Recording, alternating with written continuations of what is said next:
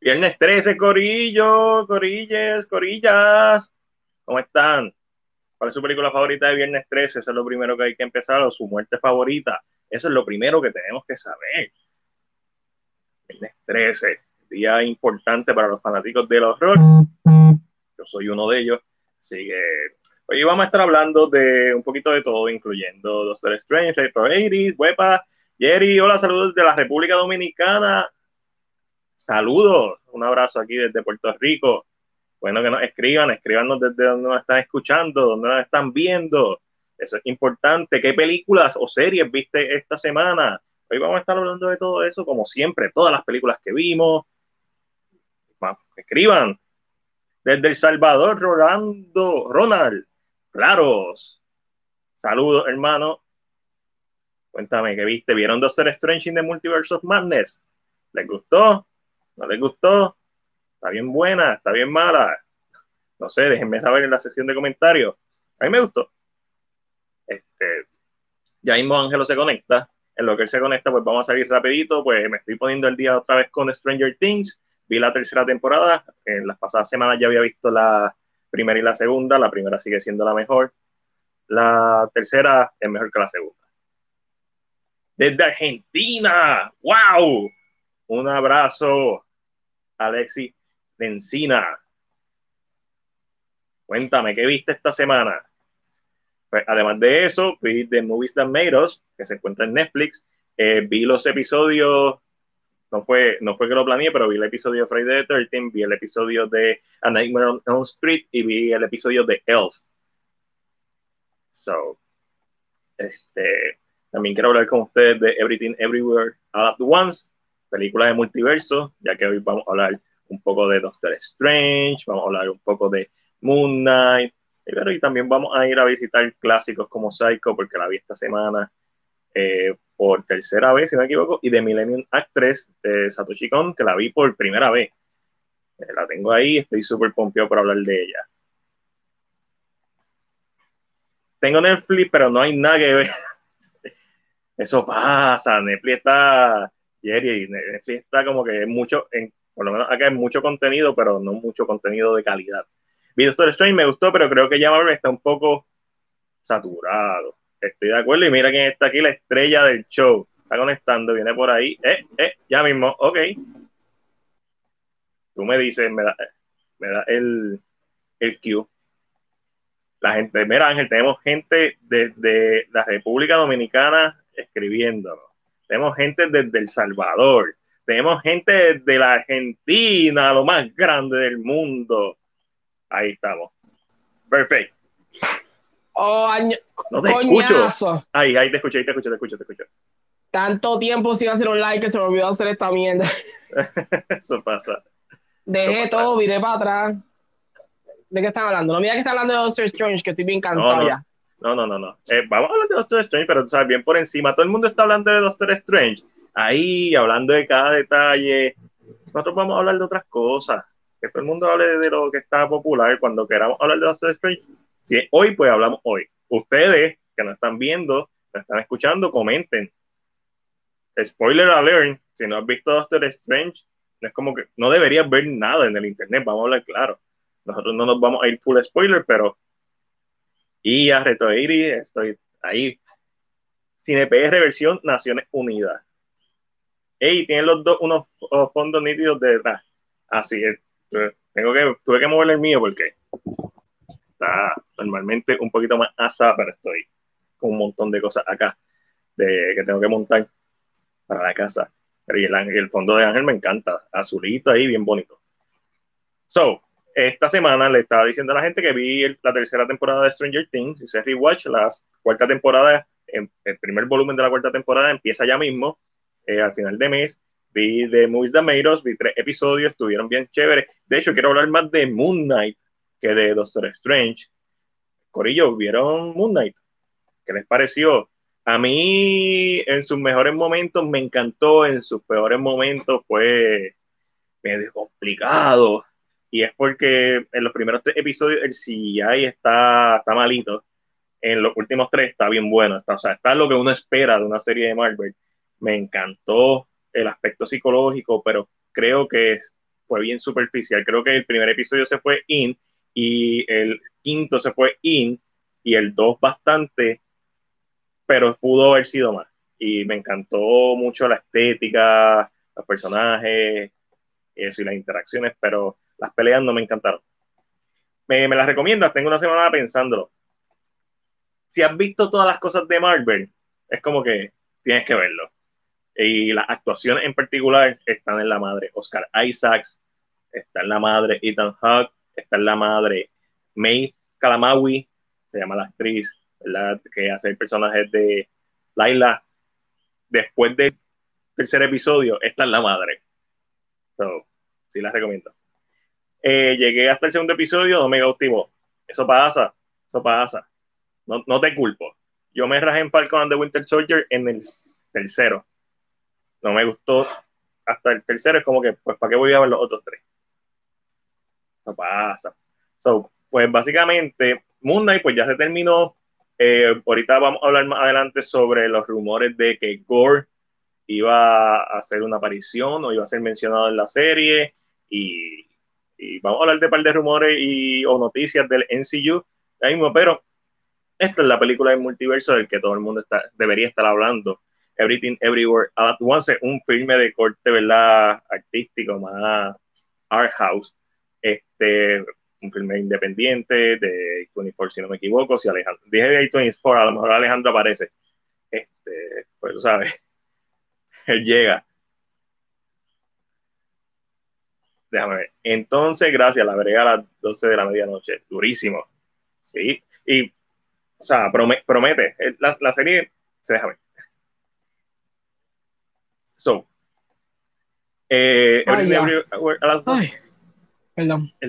esta película es todo, literalmente. O sea, esto tiene un poco de bucha, tiene comedia, acción, ciencia ficción, pero todo en base a una historia bien concentrada, laser focus, en su emoción. Y su emoción es esta madre que está tratando de salvar a su familia. Así de sencillo, con todo lo complicado que podría ser, una película bien sencilla de entender porque emocionalmente está ahí, es al grano. Estamos, Ángel, estamos, Ángel Esteban, estamos hablando de una mejor película de multiverso. Este, so, y no me malinterpreten, Doctor Strange está chévere. Yo me divertí viéndola, la vi dos veces. la segunda vez que la vi, mi opinión no cambió no encontré ni que estuviera mejor o peor de, la primera vez. Yo pienso que una C+, una C+, yo creo que hay gente que va a decir que C menos, C, por ahí, B, B+, hay gente que... ¿Sabes qué yo odio de las redes sociales hoy en día? Que todo el mundo puede dar su opinión pensando en la parte mala. Es cuando todo el mundo o es bien bueno o es bien malo es como que no hay un, no hay un balance en tus opiniones, en verdad no valen nada, porque si todo es bien bueno, todo es bien malo, tú eres un extremista y es como que a veces es bien difícil de seguir, bien difícil de seguir. Everything Everywhere All at Once es mejor que Multiverse Madness, sí, este, Sonic 2 es mejor que Multiverse of Madness. No, no, Sonic, Pero eso es como pedirle. No, un steak en Santa Ella y pedir un burger en, en Burger King, sí. Marvel ahora mismo es el Netflix de, de los estudios. Es el que te tira ahí volumen. Y no es que están mala, pero ellos van safe. Y eso, ahora, eso es mi problema ahora mismo. Están demasiado safe. So, además de eso, si quieren ver un peliculón, está en Prime Video con anuncios eh, de Satoshi Kon, de Millennium Actress. Está, Satoshi Kon es quien hizo Perfect Blue eh, y esto es otro película más, un drama psicológico sobre esta actriz que le van a hacer un documental y ella empieza a contar la historia de su vida a través de las películas. Y lo cool es que las personas que están haciendo el documental se transportan a las películas y se vuelven personajes que interactúan con la historia de ella. Y este viaje, eh, hay un momento en donde la película me, como si hubiera estado sentado en una silla, estuviera al borde del asiento porque Es igual que Perfect Blue, que tiene momentos en donde tú dices, diablo, Perfect Blue es posiblemente uno de los mejores thrillers de 1997 y ese es el año en que salió Seven. Y para mí está ahí, ahí con Seven. Y Seven es una de mis películas favoritas de todos los tiempos. Esto otro película. Eh, de, de Millennium Actress, peliculazo, véanlo en Prime Videos, como le dije, yo tengo mi copia por ahí. Te la presto si quieres. No, no Ángel, a, a ti, que estás viendo. Millennium Actress. ¿Dónde, la, dónde debe estar? A ti que me somos. ves. ¿A ti que me ves? Tranquilo, yo te la hago llegar. Te la presto. Te la presto. ¿Dónde está? ¿En Argentina? Te envié a Argentina. Hey, Jason. Hoy es tu día, Jason. Viernes 13. Todos los puns que pueda los voy a tirar. Todos. Ya veo. Estoy con esperanza que caiga un mini 3 otra vez. Sí, eh, es bien divertido para mí los viernes 13. Y por último, Be Psycho. La volví a ver. Clásico de, eh, de Alfred Hitchcock. La vi con Omi. A mí no ve películas en blanco y negro. Le gustó. Así de buena es. Si tú no has visto Psycho, ponle la lista. Sabes, esta- ayer estaba hablando con los muchachos de Wancho Movie Podcast de esta come mierdería de que, ah, si tú no has visto esto, tú no sabes de cine. Y sí, siempre uno tiene unas películas que es como que, bueno, tengo que ver esta película eventualmente. Yo tengo que ver con With the Wind, la tengo ahí. Tengo que ver eh, Citizen Kane, está digital, la tengo por ahí en digital. Pero que tú no hayas visto The Godfather no te hace menos amante del cine que, que, nadie. Ah, que quede en ti, o que tanto tú quieres meterte dentro del cine, esos son otros 20 pesos. Hay gente que lo que le gusta es simplemente el escapismo y sentarse y no pensar en nada. Hay gente como a mí que me gusta aprender de la historia y yo, por eso es que tengo listas de películas por ver. Psycho es una película que ya, ya había visto, pero la estoy viendo para hacerle la reseña el 1 de octubre de este año, que es la última que me falta de, de los 60 para hacerle reseña. Y mano, qué, qué película más brava. Hay solamente una escena que no me gusta. Eh, yeah, mira, ve, Jason sabe, viernes 13, era una tarde nublada, los adornos de Halloween por donde quiera estaban. Este, Psycho hace tiempo que no la veo, es no, una joyita. Hay solamente dos escenas y son en, en, el acto final que no me gustan. Fuera de eso, es una película básicamente perfecta. Y Emily Curtis, cuando es viernes 13, pienso en ella, porque la mamá es la actriz de Psycho, pero Emily Curtis es de Halloween. Por aquí está Michael eh, representando. Este, uh, y Eric tiene como que una confusión. Y eso está bien, para eso estamos aquí. Pues la mamá de Jamie Lee Curtis es la protagonista de Psycho. Eh, y eh, Jamie Lee Curtis es la protagonista de Halloween. Y Halloween es la película que inspiró a Sean Cunningham a hacer 13 El primero, si bien, si bien el episodio de Movies That Made pues en mi caso ya yo sabía la mayoría de las cosas que dijeron, pero él originalmente simplemente lo que tenía era el título. Él hizo un anuncio de la película porque el, el título Viernes 13, él no tenía libreto. Él, no, él, sabía que iba a ser una película de horror que se llamaba Viernes 13 con un asesino a lo Michael Myers. Pero él, él, decía, este título está tan y tan genial que voy a poner esto en un anuncio para adquirir ¿verdad? interés de, de, de, gente que le diera chavo. So, Gone the Wind. Verá, lo escribe Lex de XB and Richford, Gone with the Wind. Papi, un sueñito. Pero son películas que hay que ver. Este es un, este es un verdugo en esto, gracias. Ah, no, mamá, papá, o Jerry Soto, tranquilo. Esto es aquí para aprender. Uno siempre aprende. Ángel me enseña todo, todo el tiempo sobre bucha y cosas raras que yo no sé. Y es como que, ok, pero entonces sé porque Ángel me mantiene el loop. Por ejemplo, Ángel, ¿cómo vamos con Grey's Anatomy? Vamos muy yo, bien. Yo te eh, quería preguntar. Perdón, todos estos personajes que están en la imagen todavía están vivos. Sí, están vivos. Ok. Ok, porque me preocupaba. Por eso me es que preocupaba. siguen saliendo como en la promo.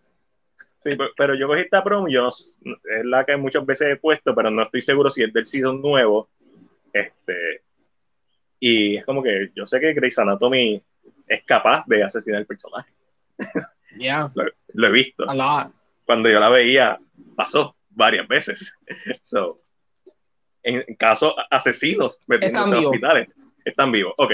Si so, se va a preguntar, están vivos. ¿Qué tal está? ¿Algo nuevo que contar sobre la serie?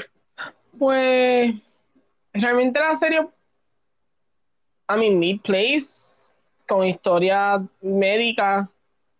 Eh, ahora estamos en el caso de que Gray Meredith se quiere ir del hospital. Ah, ¿Y qué va a hacer Eh, con su vida? so, lógicamente, sea un hospital en Minnesota. Ok, Eh, y hay como una lucha porque hay personajes que le dicen que ya se debe al, a ese hospital y ella siente que ya abrió, sí, ella siente que abrió sus alas y que ya tiene derecho a irse donde ella quiera. Claro que sí. So, estamos como en ese tema. Um, está normal. Yo la veo porque digo, es costumbre Sí, ya. es costumbre. Entonces, como que, ok, Grey's Anatomy hay que verla. Sí, eso pasa. Mira, Jason nos escribe, voy contigo ahora, Jeris. Jamie Lee Curtis hizo la escena de la ducha de la serie en, en Screen Queens, correcto. Y Scarlett Johansson hizo, la hizo también, pero Scarlett Johansson lo hizo para la película de Hitchcock, que fue Anthony Hopkins. Fue un biopic, pero no fue un biopic de Hitchcock en general, sino de la producción de Psycho. So, eso es como que dato curioso y obviamente una escena imitada. Eh, Jerry nos escribe, soy chico, siempre me confunden con chicas. Sí, es que Jerry es como que complicado. No es como Ángel, que, que sería raro ver, a menos que no esté en un strip club, ver a alguien que es una mujer que se llama Ángel. Exacto. Todavía existe Grey's Anatomy, claro que Yes. existe. Mira, Jason, Jason es bien hater, porque esa, ¿por qué no se acaba la serie? Porque gente la ve. Porque se sigue consumiendo. A diferencia de un par de series de CW que vamos a hablar al final del Yes, podcast, exactamente. pero por no Pache. ver clásico no te hace menos amante del cine, todo, todo cine aceptable, estoy de acuerdo. Ángel, de Anatomy Season 30, Ya mismo. ya mismo. No, no, están más cerca que lejos, actually.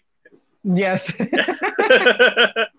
¿Cuántos, eh, ¿Cuántos quedan de Grace? Bueno, pues ahí por bueno, eso que está. depende en qué momento tú la viste. No, desde So, el principio. Original originales, ellos tres. Sí, porque Bueno, Sandra, Y Sandra regresó se la esposa de Derek Shepard. Este, Oh, la, la pelirroja. Yes. Sí. Pero sí, original originales, ellos tres. Los Está demás han sido que lo hemos visto como Owen, que es el Colorado. Sí, lo hemos visto en varias par de seasons. so. Ok. Yo me quedé en Season 11 y no pude más. Eso, eso también pasa, uno se, uno se cansa. viendo es normal. Ángel, que un esto, eh, eh, daily. Ok, pues mira. ok, que que yo vi esta bien. foto y lo que sentí fue una energía bien sexosa. Pues mira, yo sabes que yo veía bien. Ajá. eh, Entonces y empezaste ya a ver lo que drama y Y bien, porque lógicamente es casi es igual. Nah. Eh, pues me lo recomendaron porque era nuevo. Vi los primeros dos episodios y no puedo tragar nada más. o, Wait? Eh, que estamos hablando de cosas sexosas. ok, ¿No pero te gustó? no, eh, no es que no me gustó, es que yo creo que en el nivel que está ahora mismo el BL, en este caso, es necesario que se mueva de unos estereotipos bien marcados. O sea, que lo hagas algo, que no lo dejes en el nicho, que lo dejes Sí. salir. Lógicamente, yo soy un viejo de 31 años Ujú. y muchas de estas cosas están dirigidas A jovencitos que se están a descubriendo. jóvenes. Ajá. Y lo que dice Ángel, no, no es de referente a eh, no. So, yo entiendo, por, está dirigido no solo a jóvenes, está dirigido a nena. Oh, somos ah, claro, los jóvenes. están dirigidos a eso, sí, tú me has explicado eso. So, Vamos a la yo siento que yo no estoy, prefiero verme un K-drama, eh, prefiero verme un Heartstopper que está por ahí, Sí, eso viene después. a verme esto, porque realmente es como que no hacen nada. A mí es una historia de dos nenes bonitos, él es mafioso, el que está a mano izquierda, el hijo, el, el hijo de un mafioso, y el que está a mano derecha es su guardaespaldas. Entonces van a terminar como enamorados, pero es tóxico, hay como... There's so many things that could be better. Como de, de bodyguard, pero bien. Yes. Entonces, ¿qué pasa? Yo siento que es como que... eh, I don't know, it feels weird. Y, y, Me dijeron, termínala. No la he terminado, pa. y esta, porque he escuchado mucho de esta, si no me equivoco, tú me explicaste que esto era un webtoon, ¿verdad? Correcto. Ok, So, Heartstopper es un webtoon eh, hecho por Alice Olsman y Netflix lo va a adaptar. O lo adaptó, mira que lo va a adaptar. Exacto. Eh, lo adaptó. Es una historia simple, una historia que hemos visto mil veces. No es nada nuevo. Pero es so wholesome. Ah, it's beautiful. Es la historia de este nene eh, que es gay y bueno, Jerry Eh. es de 35 y se siente joven. Mano, me gustaría decirte que yo me siento joven, yo me siento tan joven. yo también. Pero, a mí, qué y- bueno que te puedas sentir. pero que eso es lo con una importante, te sientas. Pero Yo yo, estoy ahí. uf. yo estoy como Marc Anthony con el bastón. Sí. So, ¿De qué trata esta serie? Esto Eh, me da este vibras de, de Love Simons. Los Simon, bueno, lo que pasa es que los Simon, el protagonista, eh, está saliendo del closet. Correcto. Aquí el protagonista ya salió del closet y le gusta este muchacho que Mm. lo sienta con él como en la en salón hogar, por decirlo así. Y es como poco a ah, poco, él va, él va tratando de descubrir. ¿Cómo es? No sé qué dije, hombre. Como un break, break- breakfast club. Más, eh, más o menos. O sea, no, no que toda la serie se trata de esa parte, sino como que el, el pie forzado. De, ok, te conozco aquí y vamos para adelante. Exacto, pues entonces como que vamos viendo cosas y tú vas entendiendo que en- el otro personaje se va a empezar a descubrir. O se está empezando a descubrir. So es una historia de este que ya está afuera, que pasó el bullying que pasó, y cómo se siente él ante la- las cosas que le suceden, y este que está saliendo y cómo esta relación van a ser entre ellos dos. Cuando pues uno son tan diferentes en el aspecto de que uno es un, un nerd, un geek, el otro es un jock. So, es esa como narrativa. Yo he leído ya el webtoon. So, me emociona mucho ver escenas que había ya leído. Mm. Como que Sí, eso que es la- que but- but es- es- está buenísimo. está buenísimo. So good. Gracias. Este, Estoy esperando la season Eclipse, 2. Vamos para París. Vamos a temas un poco más serios, así que. este, Emily in Paris. Eh, mira, Jason dice que llega que ya el capítulo 5. Ay, lo más seguro a Jason le gusta porque en el capítulo 5 hay sexo. I'm so sure about it. Y a Jason y que enfermo.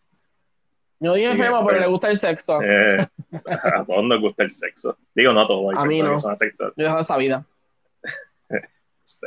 Eh, está a otro nivel. Eh. Eh, ah, Ángel dice que siente los achaques en la nuca, la espalda baja en mi caso. Y eh, Jason escribe que es diferente a los Simon por lo que tú explicaste, Ángel. Sí, el, Eh, lógicamente no estamos viendo el coming out, no estamos viendo la familia haciendo hate, nada, no estamos viendo eso. We're, nos movimos. Lo más en tu gracioso mundo es, es normal. Que ya, ya, que lo más gracioso, bueno, hay bullying, un poquito de bullying. Ah, no, But- claro, pero Pero lo más gracioso es lo que yo te, creo que te lo dije, que la mamá de uno de los personajes, Olivia Colman, sí, me lo dijiste. that shit threw me off. Muy dura. Y sale tres veces. Tres veces. Tres veces. En todo el pillo. Muy Amiga, dura. ya le, le Ganadora el del. Oscar. Like, Ganadora del Oscar, Olivia Colman. Mira, ¿tú ella crees que que, ay, hagan me Lord, encanta esto. Ángel, ¿tú crees que hagan Lord Olympus? No, leí, No, lo- todavía. No todavía. Es muy interesante, pero no creo que todavía lo hagan. En Heartstopper el principal ya salió el closet y en Love sí, exacto. Eh, hay un delay.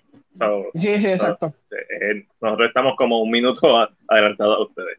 Pero es eso mismo. Ángel que tiene el, mira, el capítulo. En el capítulo 4 de Kim Porche es que está sexoso, ¿no? escribe Jason. A ver, viste, y tú lo sabías. Ya, Esto, esto está, esto está en el No, 2. no, I mean, Hace la sentido que esté en el tratando de 4. hacer. la serie está tratando de hacer, o sea, ser mejor que otra, otros BLs. Pero es que el libreto, wow. Visualmente, porque esta foto se ve espectacular. visualmente ya, y works, sabe que una producción que no tiene, tiene chavos y no tiene chavos. Ok, So, ok. Pero el libreto está, Está está ah, más I ahí, hate it. Ok, I hate it so perfecto. much.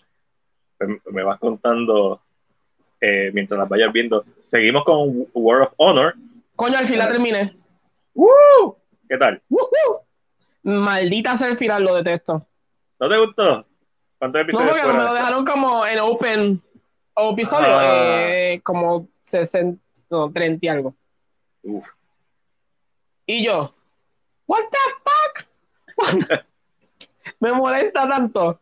Ese tipo de episodio, muy buena la serie. Empezaron a matar gente al garete y yo, ¿What the el- se estaba acabando el episodio y yo, why are you killing people at this time? Eh, nice. Lógicamente es un Wucha. Y Mm. creo que una de las cosas que más me gusta, Sí, sigue, sigue. Tú eh, Tú una de las cosas que más me gusta es que como China tiene la prohibición de las parejas gay, o sea, Exacto, sí. el, el escribir los undertones lo hace so good. Porque tienes que escribir ¿Dónde está esta serie? Esa serie es de Netflix. Serie de Netflix. Perfecto. Bueno, está en Netflix. Y lógicamente, como que esos undertones, ah, I love them so much. Sí, entonces es So interesante. much. Jason, la realidad es que Ángel sabe que yo no voy a ver esta serie, porque no es Yes. lo que yo busco. Eh, so, cuando él me explica o la está viendo, es mi única oportunidad de entrar a ese mundo, fuera de un Love Victor, que quizás esa sí la, la pueda ver, porque a mí me gustó mucho Love Simon, a diferencia de otra gente que nos hizo reseñas, porque ¿verdad? iba en contra de sus creencias. Este, yo sé, eso pasó, es la realidad. Este, so, a mí me gustó mucho, a mí me ah, yo no soy bias con nada. So. En este caso, yo sé que muchas, yo voy a ver Grey's Anatomy. Yo no, yo no, quizás veo el primer episodio de Grey's Anatomy porque tengo en mente hacer una serie de videos que sea que se llame episodio piloto, en donde solamente voy a ver el, un- el primer episodio de una serie. So hard. Exacto. Pero la gente va a ser la que va a escoger en ese caso. Y en base a ese episodio es que voy a valorar la serie, no la serie, voy a valorar ese episodio. Pero es como Ay, pero el primer episodio de Grey's Anatomy es quite good. ya, it is. Para lo, que, de, para lo que la serie se convirtió. claro, quite. no, ya, ya la serie, esa serie corriendo automático. So, es como que, pa, pa, pa, pa. entonces World of Honor está aburrida, pero prefiero The Untamed. A, el ca- a mí, yo amo Untamed. Yo tengo los dos conejos, yo tengo la flauta de Wei Wuchan, yo tengo a Wei Wuchan en figura, así que no vengas a hablar de eso. Tú tienes Pero la, flauta de Honor- Huevuchan, La flauta de Wei Wuchan. del Huevuchan. Ok, Pero World of Honor se toma más riesgos en la relación de los, de protagonistas y eso me gusta más. Oh. Ajá, el tema, eh, Kim Poche está en Telegram. Eh, yo la veo en Iquiji, just in case, a lo legal. Eh, pon la portada anterior, por favor, claro que sí. Que si no me No sé cuál fue las dos, King Porsche o World of Honor. Bueno, Honor, si no, eh, Jerry no escribe, no, deja saber. Sí, Si no, ahí exacto. está. World of Honor, está en Netflix, eh, un, eh, un BL, ¿verdad? Bueno, ¿de, de dónde es Jerry? ¿De aquí de Puerto Rico? No, Jerry no es de Puerto Rico. Pues depende, porque quién sabe si no lo tiene. Eso puede pasar. Ah, eso puede pasar, sí. no, pero me Jerry escribe, me está- deja saber. Jerry está directamente desde nuestra hermana, la República Dominicana. So, Oh, y hablando de una película dominicana, ¿viste? Hablando Dios de- mío, cómo se conectó una cosa con otra. esto es así, papi, esto no. este, Pues mira. Yo he escuchado esta película porque hicieron premio aquí. Pues exacto, yo sabía verdad. exactamente de la vida de los reyes. Pero ahora mismo pantalla está pagándole a medio mundo para que Papi, saquen su anuncio. Hasta nosotros hemos, hemos puesto cosas de pantalla. Pantalla está fuera de control. So, me salió esta película tantas veces que dije, la voy a, imagínate, pagué un mes de pantalla para verlo. Durísimo. Así de fuerte fue el, Una Funcionó. película nice. Habla de, de la vida de Raymond Pozo y Miguel Céspedes. Eh, una comedia sana. eh, no tan chabacana como a ve- a veces las comedias de, de República son. ¿Sabes que a veces hay Y comedias las de Puerto Rico también. Y las de Puerto Rico son súper cafres. Vamos a hablar claro. No, exacto.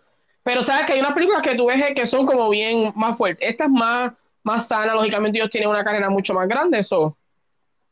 Eh, Prepárense para lo que viene. Aquí no la apoyan.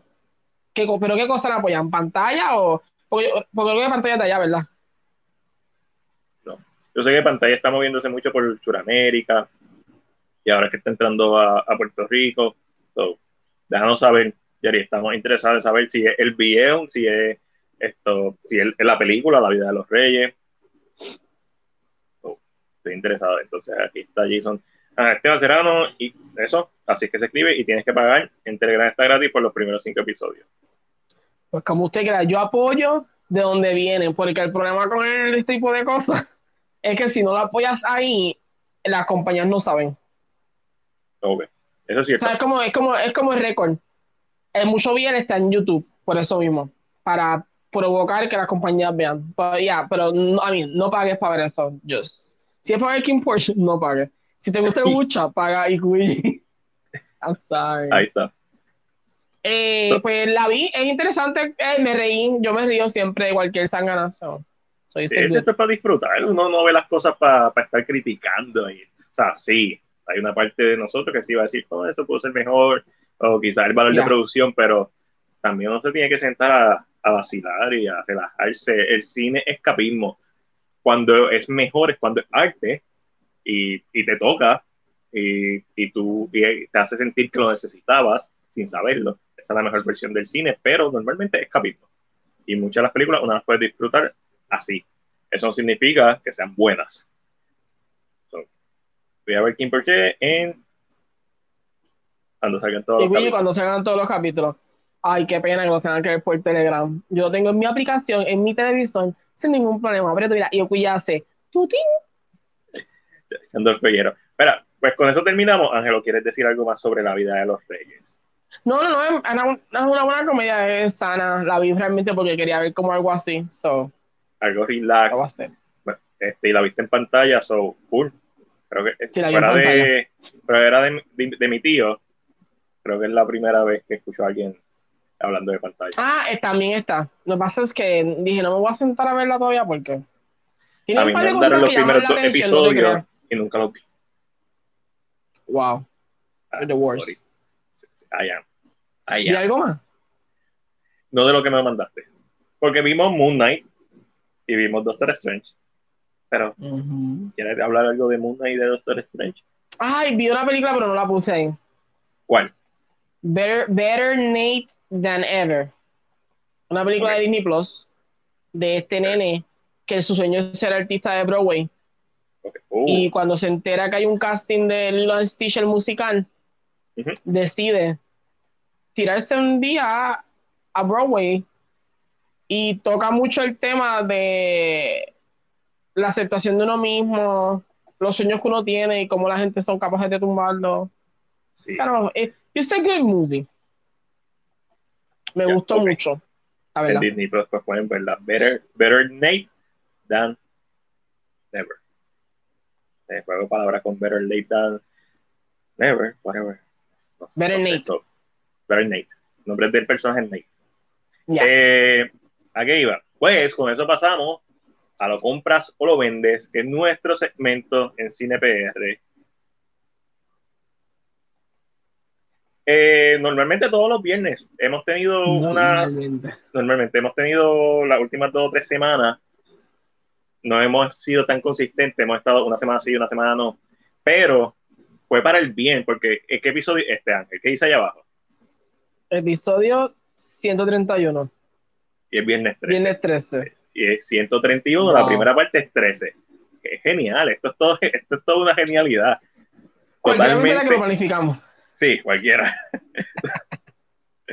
Mira, aquí nos escriben. Me sorprendieron averiguar a Raymond y Miguel.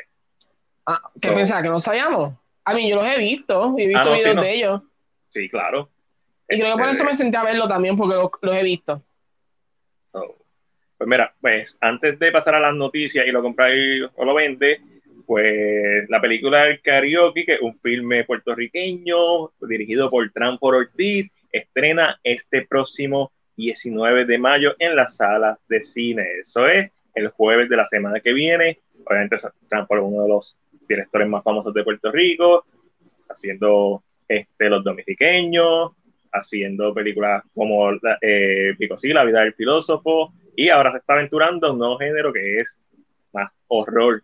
So, estoy bien curioso, me invitaron al screening de, la, de esta semana, no pude ir. Creo que hay otro screening la semana que viene. Si no puedo ir, como quiera la voy a ir a ver en el fin de semana. Este, también por ahí, Luzca, la gente de Luzca, nuestros hermanitos de Luzca, trajeron eh, una, una, nueva película de anime este, de un cinéfilo, sobre esa creo que la voy a ver mañana. Y ya está el cine, so, la gente que está en Puerto Rico, en Caribbean Cinema, vayan a verla, apoyen, porque si no la apoyan, no siguen trayéndola. Y de momento cuando no traen Your Name, es por tu culpa, porque no apoyaste esta otra, con Weathering With You o cualquier otra película de anime. Y el cine de Puerto Rico está picando adelante, con picando adelante. Eh, fácilmente una de las mejores películas de, que ha salido hecha aquí de los pasados 10 años. Fácil, like, fácil. Así que estoy, estoy bombeadito por ver el karaoke, no porque pienso que va a ser un película ni nada, como con ninguna otra película, simplemente porque es Trampol haciendo algo diferente y pues, se va a criticar como toda película por, por lo que presenta. Vamos a hablar de lo compra o lo vende. Para la gente que no sepa, que sean nuevas aquí, que sé que tenemos varios, vamos a decir una noticia y vamos a decir si lo compramos o lo vendemos. Si nos gustó o no nos gustó, o a veces lo ponemos en layaway, cuando no estamos seguros. O Trailer de Avatar. five finger discount. Sí. Lo compro. De- lo compro. Este, He wow. leído gente por ahí que no vieron efecto. Eh, que, y que se ve igual de la del 2009. Ay, man. Pero hasta esta la foto en gente como 7 que no vi nada nuevo y yo. Ah, yo no sé qué tú estabas viendo. hasta esta foto en 720 se ve mejor que la película del 2009. O sea, no sean cabrones. Ah, O sea, lo compro. Si tú me dices no compro el trailer porque básicamente fue un tech demo, yo lo puedo entender. Porque eso es lo que fue, fue un tech demo. o no compro mi- Avatar porque no sé exactamente de qué va a tratar. No sé qué va a traer nuevo en historia. I get it. I get that. Pero la peli- el- la- los visuales espectaculares, que era lo que se esperaba. Jerry la compra, Jason la vende, ve. Vendido. Vendido. Próximo. Esta, compra. va, lo próximo. Seguimos fuera de este mundo. Christopher Walken va a ser del emperador en Dune. Lo pongo en agua porque no conozco tanto. So. Lo vendo. No es, que vaya, no es que vaya a ser un mal papel para la gente nuevamente. Comprarlo o vender no significa ser bueno o malo. Significa que no sé. No sé. No, no me parece. A veces significa que no me gustó, como en el caso de, de Jason, que no le gustó Avatar. En mi caso es como que no lo veo. No lo puedo comprar porque no me lo imagino. Christopher Walken es Christopher Walken en todas sus películas. Y yo lo amo. Pero yo no me imaginaba de David New casteando a Christopher Walken para una de sus películas, especialmente para un parte 2. Florence Pugh, makes sense. Gran actriz, eh, está una de las uppercomers, so, las que están, son nuevas, jóvenes. Christopher no veo. No lo, no lo veo. So, Mm. Verá, y Jerry lo compra. Papá, tenemos a una dominicana en la primera. Durísimo. Eh, eso, eso debería ser de mucho orgullo que la película, que ahora mismo ten- hay una película local en tu país y que sea la número uno en taquilla. Eso es lo, no, estamos atrás, pero poco a No, poco yo creo que está hablando de Zoe Saldaña. En la Ah, primera de. Avatar. Ah, sí. Eso mismo. ¿Viste? ¿Viste? Sí, sí. Por eso es que tú estás aquí. También, acuérdate que hay un delay. So, ellos están llegando Sí, un poquito más tarde. Sí, ¿no? Y, y va a salir en la segunda. O sea, ya es personaje Yes. principal. Y, mano, y, se puedes- parece más a Zoe Saldaña. Sí, y a los personajes humanos, o sea, los Navis se ven, son, son humanos, pero son distinguibles. Tú ves a Zoe en el rostro de Navi. Y eso está en la madre. So, pero soy mitad dominicana y mitad boricua. Pues es latina. Es latina. fighting? Te- Tenemos, tenemos, tenemos a una ahí, eso es importante. O sea, representación y talento, más que todo. Olvídate de la representación. A mí me la explota la representación sin talento. Si es talento, That's es that. importante la representación. Si es por representar, no importa. Lo que necesitamos es talento y demostrar que en todos los lugares hay talento. De, todas, todas las- de todos los lugares puede salir mucho talento. Hablando de, de blanco, seguimos con blanco, después de que salimos de los azules. Kevin Feige oficialmente, ¿verdad? Eh, no oficialmente anuncia, ya se había anunciado, pero está la producción de la nueva película de Star Wars que va a producir Kevin Feige, mejor conocido por ser el arquitecto de las películas de Marvel, está en proceso y va a ser una historia original. No va a tener que ver nada con los Skywalker. Va a ser una historia original. ¿Lo compras o lo vendes? Mm, no sé. Está como el de agua. Lo puedo comprar porque maybe es fresco y no, o sea, y no tiene un desgaste de Marvel en la cabeza. Eso es algo fresco para eso. Tal vez como. Sí. Es, esa es la parte first one, un Iron Man 1 tal vez, o sea, algo bien fresco, maybe. I don't know, pero eso maybe lo puedo comprar. So, yo lo pongo en Leaway, estoy de acuerdo contigo en ese sentido de que él necesita hacer algo que fuera de Marvel. Y se está notando en las producciones, no porque sean malas, sino porque están como que todas safe.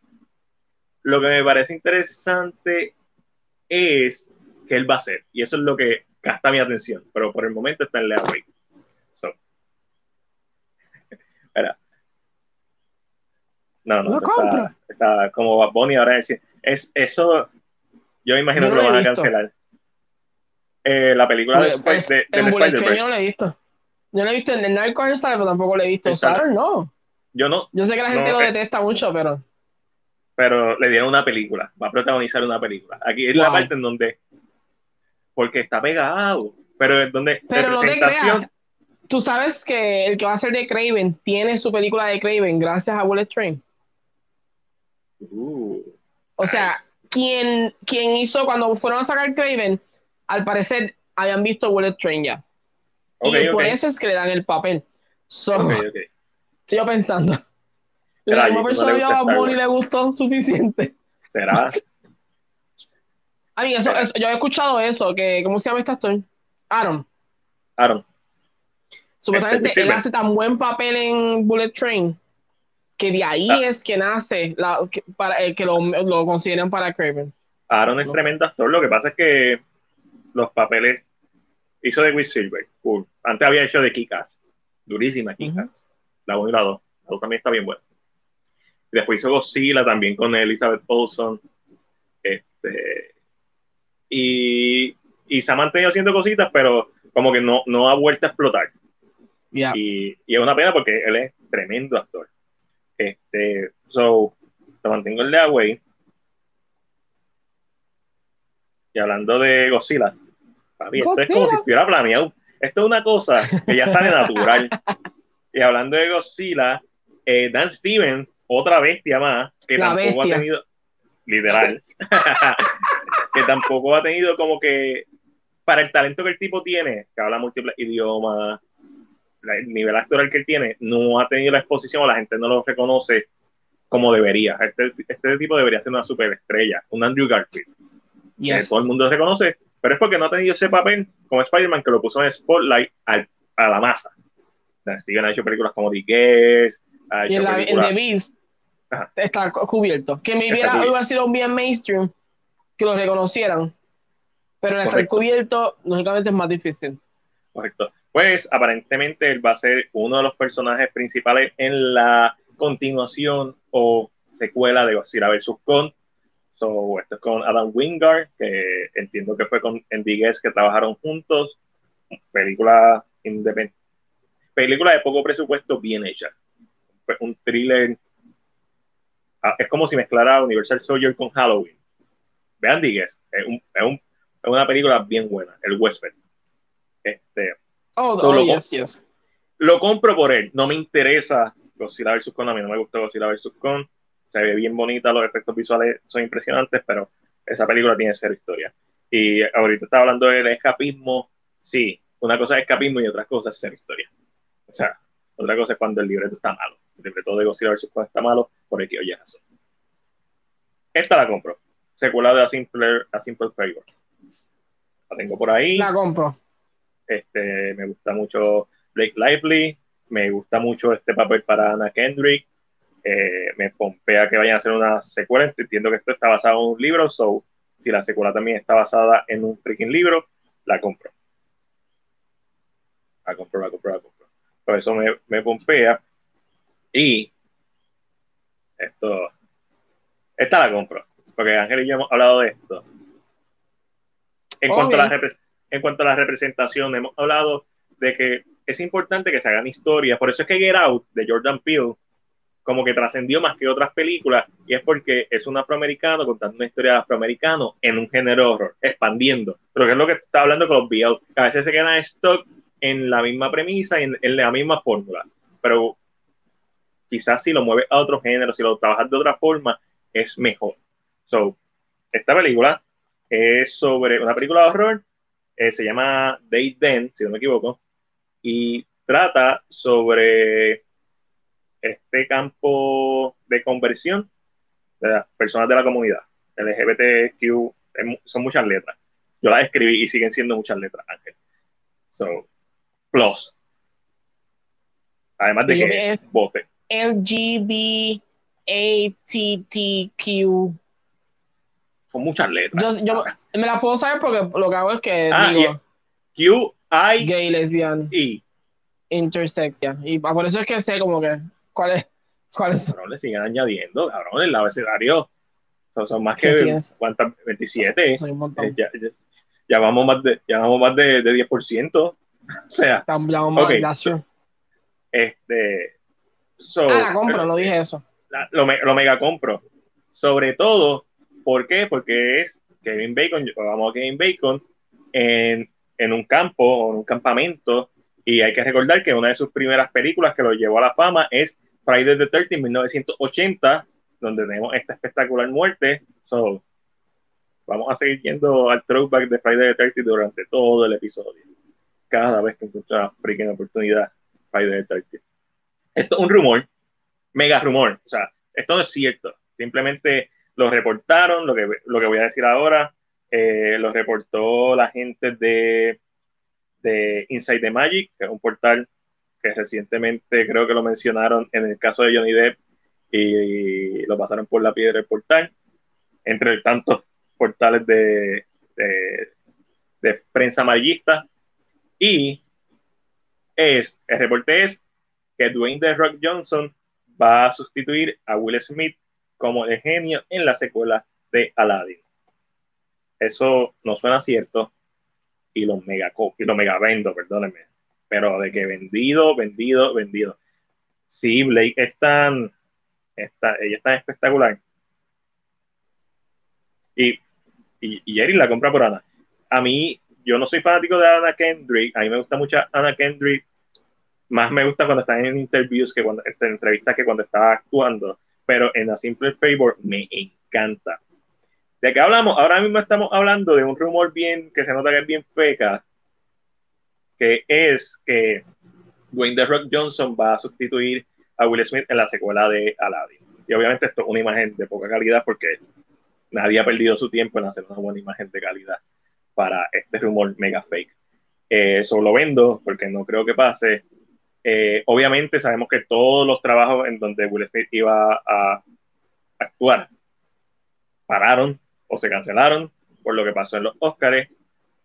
Como sabemos qué va a pasar con Aladdin 2, sabemos que el protagonista, el titular, se debe estar cagando los cesamentos de Will Smith. Porque, porque no tiene trabajo. Porque no tiene trabajo gracias a Will Smith. So, Diablo. Disney se quedó sin ideas. Bueno, la idea de Disney es hacer chavo. Y esta película hizo chavo con cojones. So, y yo, a diferencia de, de, Lion King, que creo que le van a hacer una película, y para mí de Lion King no necesita una película, a esta sí yo le daría una película. Por, hizo chavo con... Lion King llegó al billón, a los mil millones.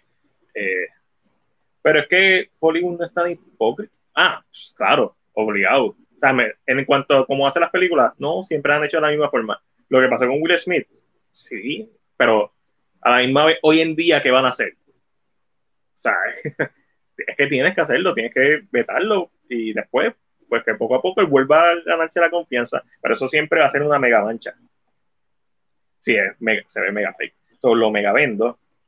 Este, obviamente está la promoción, está la promoción de eh, Doctor Strange and the Multiverse of Madness y Sam Raimi, el director, conocido por sus películas de The Evil Dead, la trilogía de Spider-Man, pues se le preguntó si en algún momento le interesaría hacer una, una secuela de legado, de casi sequel, de Darkman. Y él no solo dijo que sí, dijo que Universal está en desarrollo para hacerla. Yo lo mega compro. Digo que no, sabe, no he leído nada todavía, pero que sí. Universal está trabajando una secuela de legados de Darkman, Darkman de San Raimi. Eso es un peliculón. Super slapstick, super cómica, bizarra. ¿Ustedes vieron Darkman? ¿Ustedes vieron si no Darkman? visto, vayan a verla. Jerry, yo sé que tú tienes que haber visto Darkman. La mejor película de superhéroe hecha por Sam Raimi. Lo dije aquí. Lo dije aquí.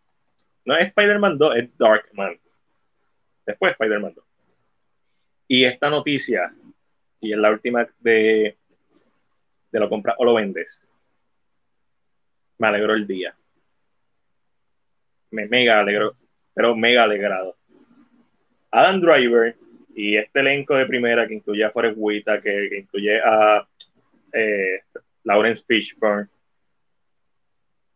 son quienes van a componer la película Megapolis que es el proyecto de ensueño de Francis Ford Coppola, que la va a dirigir él a sus 80 años, si tiene vida, ¿verdad? Porque ojalá lo logre hacer. Y no son solo eso. Si no, que le da un COVID que se lo lleva.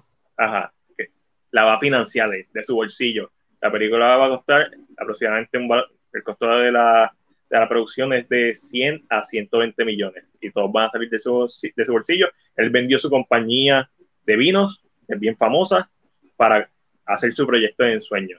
Esta es una de las películas que, cuando yo, tengo una lista de las películas para hacer, de la serie de videos de las películas que nunca vimos, y, esta película estaba ahí, igual que la de Don Quijote, que, que, salió hace poco. Y a mí me alegra tanto cuando un, un director que se lo merece logra hacer su proyecto de ensueño.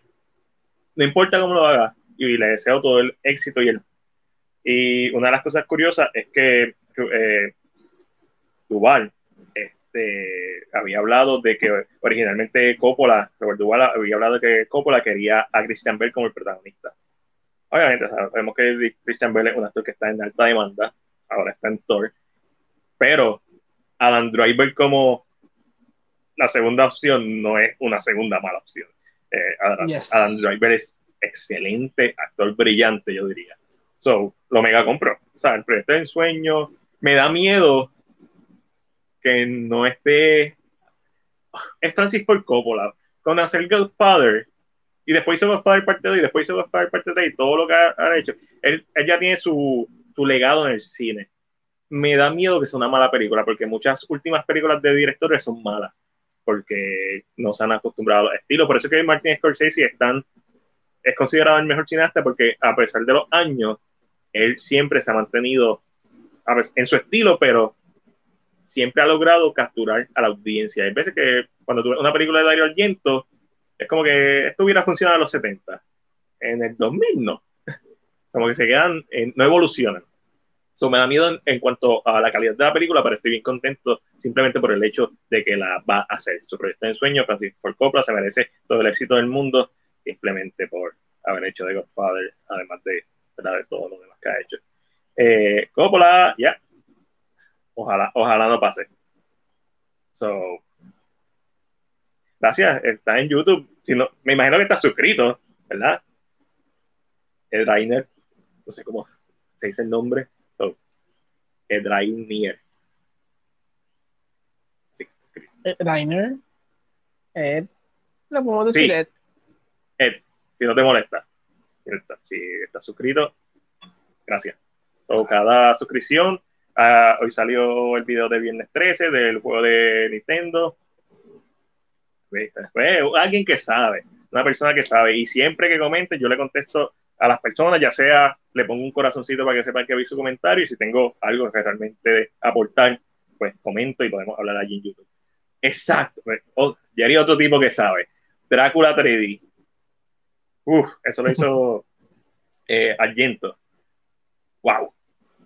Wow desastroso. Este, so, ahora pasamos a nuestra segunda sección de Cine PR, conocida como Netflix y los demás. Este episodio de hoy es bastante mm, Disney y los demás.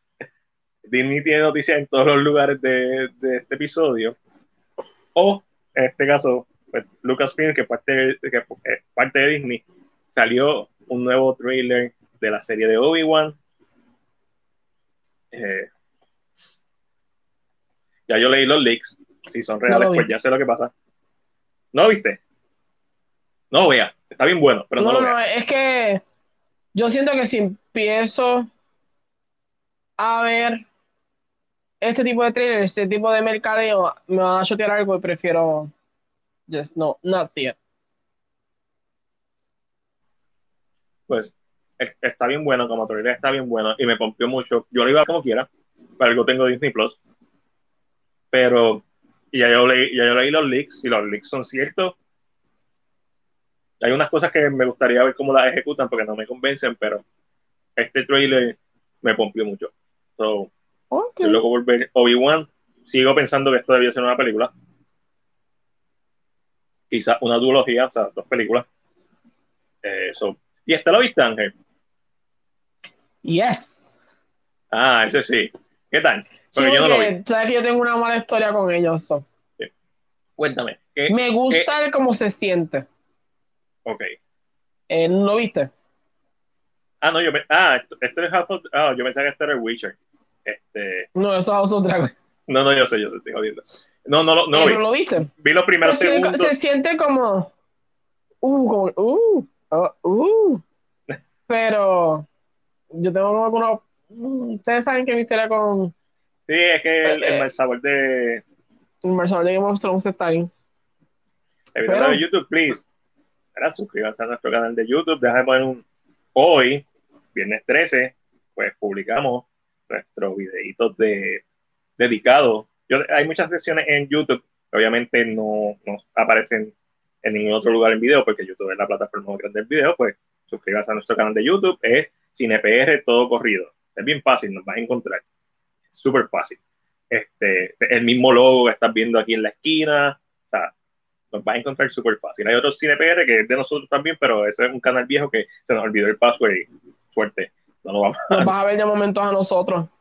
de hecho, este live se está corriendo ahora mismo en YouTube. So, literalmente lo, lo vas a ver. Suscríbete a nuestro canal. Eh, hay mucho contenido. Toda la semana hay reseñas. Hay, hay ocasionalmente están los videos de Storymo, que son eh, ensayos de videojuegos pero de una perspectiva cinemática. ¿Cuáles son las influencias del cine de estos videojuegos? Esta hoy, pues, pues,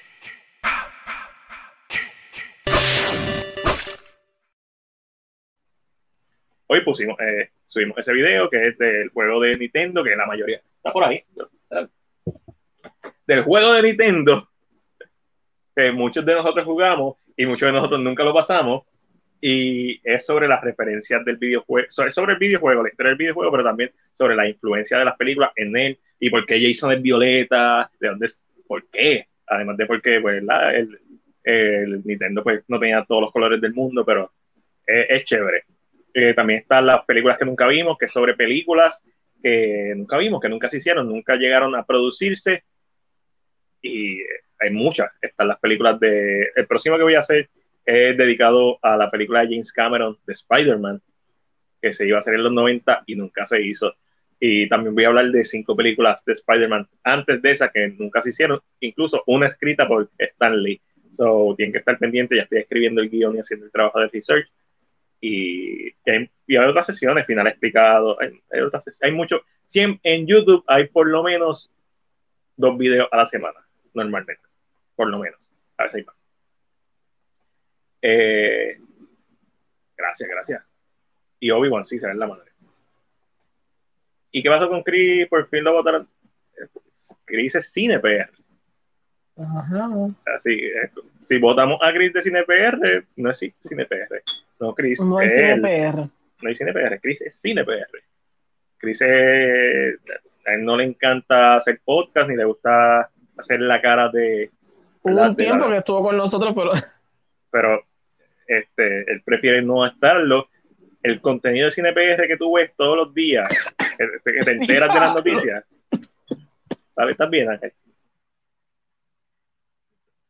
Es gracias a Chris. Chris es el que pone todo el contenido de CinePR. Si no fuera por Chris, esto fuera. La vaina seguirá vacía. Si no fuera por Chris, nosotros nunca hubiéramos llegado al millón de seguidores. Así que Yes. Es cine PR, para que sepan. So, So, no. Seguimos. Con- no, Eh. Déjame ver qué más hay aquí. So, ¿vieron el trailer de Resident Evil, de la serie de Netflix de Resident Evil? Lo vi. ¿Lo viste? ¿Qué te pareció a ti? Me gustó. Yo siento que ellos tomaron una mala decisión en ponerle Resident Evil. Wait. Yo siento que ellos tienen que haberle puesto otro nombre y al final del último episodio, surprise, Umbrella Corporation. Como que le cogiera de sorpresa. So, yo siento que, porque ¿qué pasa? Al ponerle Resident Evil, ya la gente va con una, una idea, una pre. ¿Cómo fue que dijo Rick Riordan? Lo que te envié. Eh, Una o sea, predisposición. una predisposición a lo que ya conocen. So, yo siento realmente que si le hubieras puesto otro nombre, I don't know, anything. Si le hubieras puesto otro nombre, maybe la gente lo hubiera aceptado como una serie de zombies y surprise, twist. Al final, Umbrella Academy. Que diga, vine con Umbrella Academy. Es- Estoy esperando a que. Exacto, Umbrella Academy. Ya mismo viene para Netflix, pero. Gracias. Mano, yo soy, cuando yo te digo que yo soy un fanático de Resident Evil, es, es literalmente fanático. Yo consumo toda la mierda que Resident Evil me tira. No importa lo que Yo he sea. visto todas las películas de Resident No me gustan todas, no estoy diciendo que pienso que todas son buenas. Para mí la primera, que muchos consideran que es la mejor, está un poquito infravalorada y sigue siendo una película de culto y me la sigo disfrutando. A mí me gustó Welcome to Raccoon City, no es que sea una película. Siempre estoy al día con los videojuegos. So, ok. A mí me gustó mucho este trailer. A mí me gustó un montón. Estoy de acuerdo contigo. Si hubiera, si hubiera mercadeado de otra forma y te hubieras dicho, pues, otra cosa apocalíptica y, y, y de momento tiraran un nombre y tú dijeras, ah, eso es una referencia a Resident Evil. Y de momento el último, Eso- el primer eso episodio terminara y es como- que, ¡bam! Y ahí revelaran que, se tiene, que es de Raccoon City y Umbrella Corporation. Vamos a esta esta historia es de las nenas.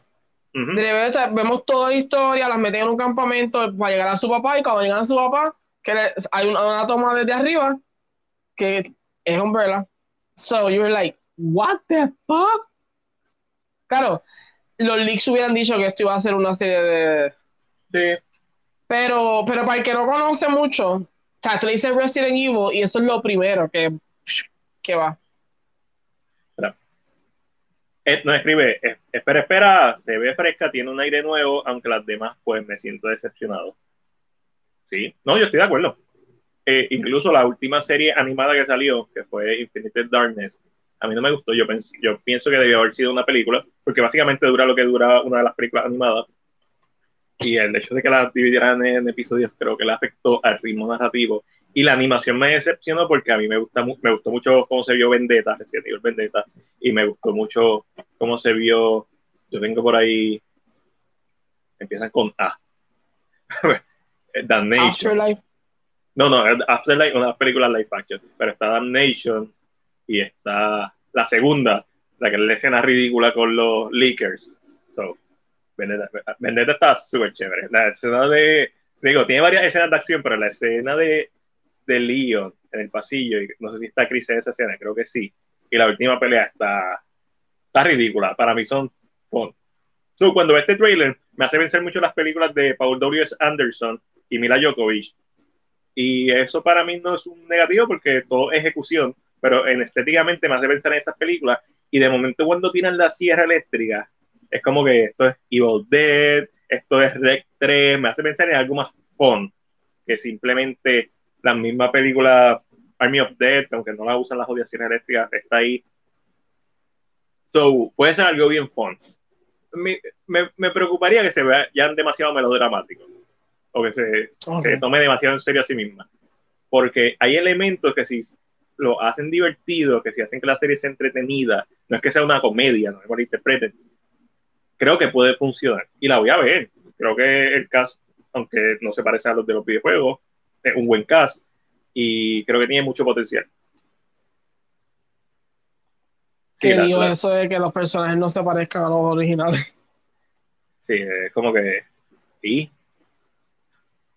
Para eso Pasa tanto originales. que yo te entendería que ya la gente está acostumbrada. Pero no. Ajá. No. No, no. Estoy, estoy, estoy medio pompeado. Pero, eh, nuestro hombre, John Krasansky, termina, va a terminar de hacer el personaje de Jack Ryan en la cuarta temporada. Esta va a ser su última, su próximo proyecto es la película What If, que si no me, si mal no entiendo, él va a dirigir, no tiene que ver nada con What If de Marvel. Pero eso es a lo que me lleva, es que gracias a esto han salido los rumores y recuerda que John Watts se fue de las películas. Estaba supuesto a hacer la película de Fantastic Four. Spoiler alert, van a ser bien Miles, no nos vamos a ir por el spoiler, pero eh, la imagen que vamos a ver ni siquiera es real. pero esto nos lleva a nuestra última sección, que es la esquina Marvel y el rincón DC, donde hablamos de todo lo relacionado a los filmes hechos basados en cómics. Vamos a ponerlo ahí, el, el intro.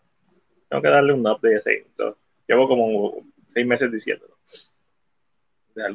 So, ya tú sabes que John Krasinski pues, está libre en su agenda. John Watt no va a dirigir la película de Fantastic Four. Si vieron Doctor Strange, la gente está como que maquineando. Me hace sentir como cuando empezó WandaVision. Todo el mundo estaba pensando, me visto, me visto.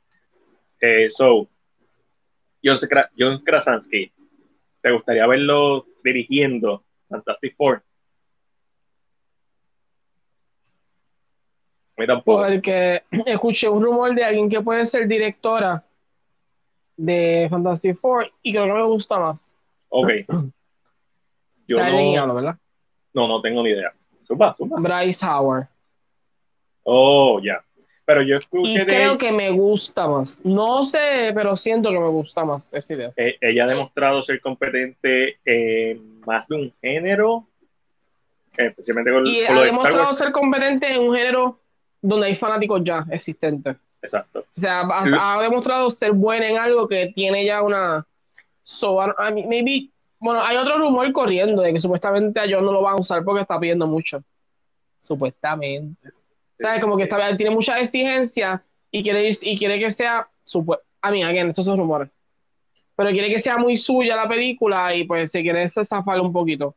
So. Eh, y eso hay que entenderlo, obviamente él no es un nene tampoco, él es un director, o sea, so, yo entiendo que por lo mismo, además, su edad, si vas a traer a los personajes, pues necesita, y quieres que sean longevos, pues necesita a gente más joven, pero eso fue lo que intentaron hacer en la última Fantastic Four y no funcionó, pero la diferencia es que no es Marvel quien está trabajando eso. Esa es la gran diferencia. So, el factor Marvel no lo podemos dejar, que si bien lo podemos criticar porque se van en el safe, safe no es malo. Simplemente a veces se siente un poquito más de lo mismo. A veces cansa porque no Pero ¿sabes qué? Eh, yo pienso que ellos, Marvel cometió un error en spoiler, spoiler, spoiler, spoiler por si acaso, eh, en poner a Krasinski yo pienso que hubieran usado a Ian o a Ion, que hay una nostalgia vieja. Y si lo querías usar a él después, lo usabas después y de hacer, era como más nuevo. Pero me pones entonces este personaje como para cerrar con el ciclo con estos ya personajes, pero aceptando. Y plus, tiene hijos. Solo vimos con Jessica Alba, funciona, hay una nostalgia de que ay, tuvieron hijos. Y y ya te puedes imaginar a su esposa y a su familia porque... Y Captain America es Johnny Storm. A mí me vacilaría eso. So, como que hubiera sido mucha mejor, hubiera sido super funny ese tipo de narrativa, pero yo siento que a la misma vez lo pusieron, hicieron un tipo de fan service.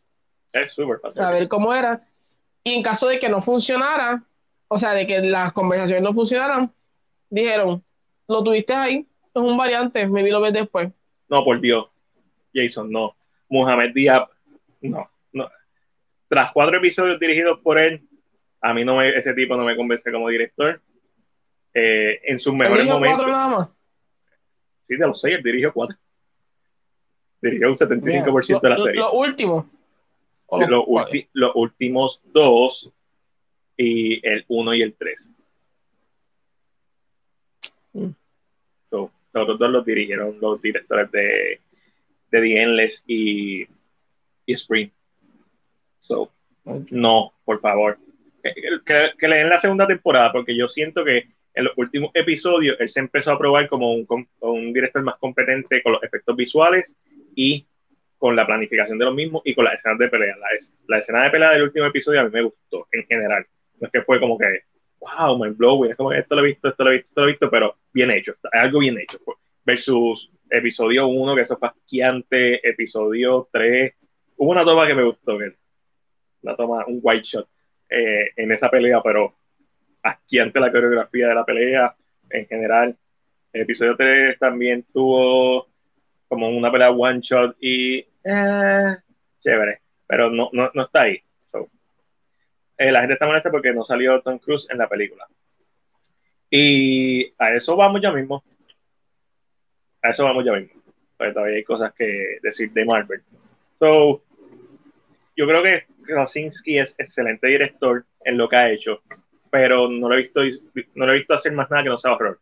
Y es bien complicado. Es como si tú me dices Jordan Peele, pues yo sé que Jordan Peele le mete al horror. Pero una película de superhéroe, a menos que no sea de afroamericano y no es por encapsularlo, pero si eso es lo que a él le interesa contar, igual que a Ava, pues tú sabes, o es Spike Lee, o sea, tú sabes que ellos quieren contar la historia que ellos conocen de su gente. So, cuando ellos hacen algo que quizás no les interesa, como cuando Spike Lee hizo el remake americano de Old Boy, que tú lo notas en la entrevista, que no es algo que le apasiona, lo hizo por los chavos, pues me vale madre. So, si él quiere más chavo y no se lo quieren dar, si él quiere más control y no se lo quieren dar, para, y él tiene otra idea de hacer otras cosas, yo creo que no debería acercarse a los cuatro fantásticos que con otra persona. Ahora, seguimos en Marvel. El director, actor, libretista, productor y comediante, Taika Waititi, dijo que en su humilde opinión, Christian Bale, como Gore, el carnicero de los dioses, es el mejor villano que ha visto en el español el nombre suena tan gracioso. Todo en español suena- los- Todo en español suena está súper gracioso.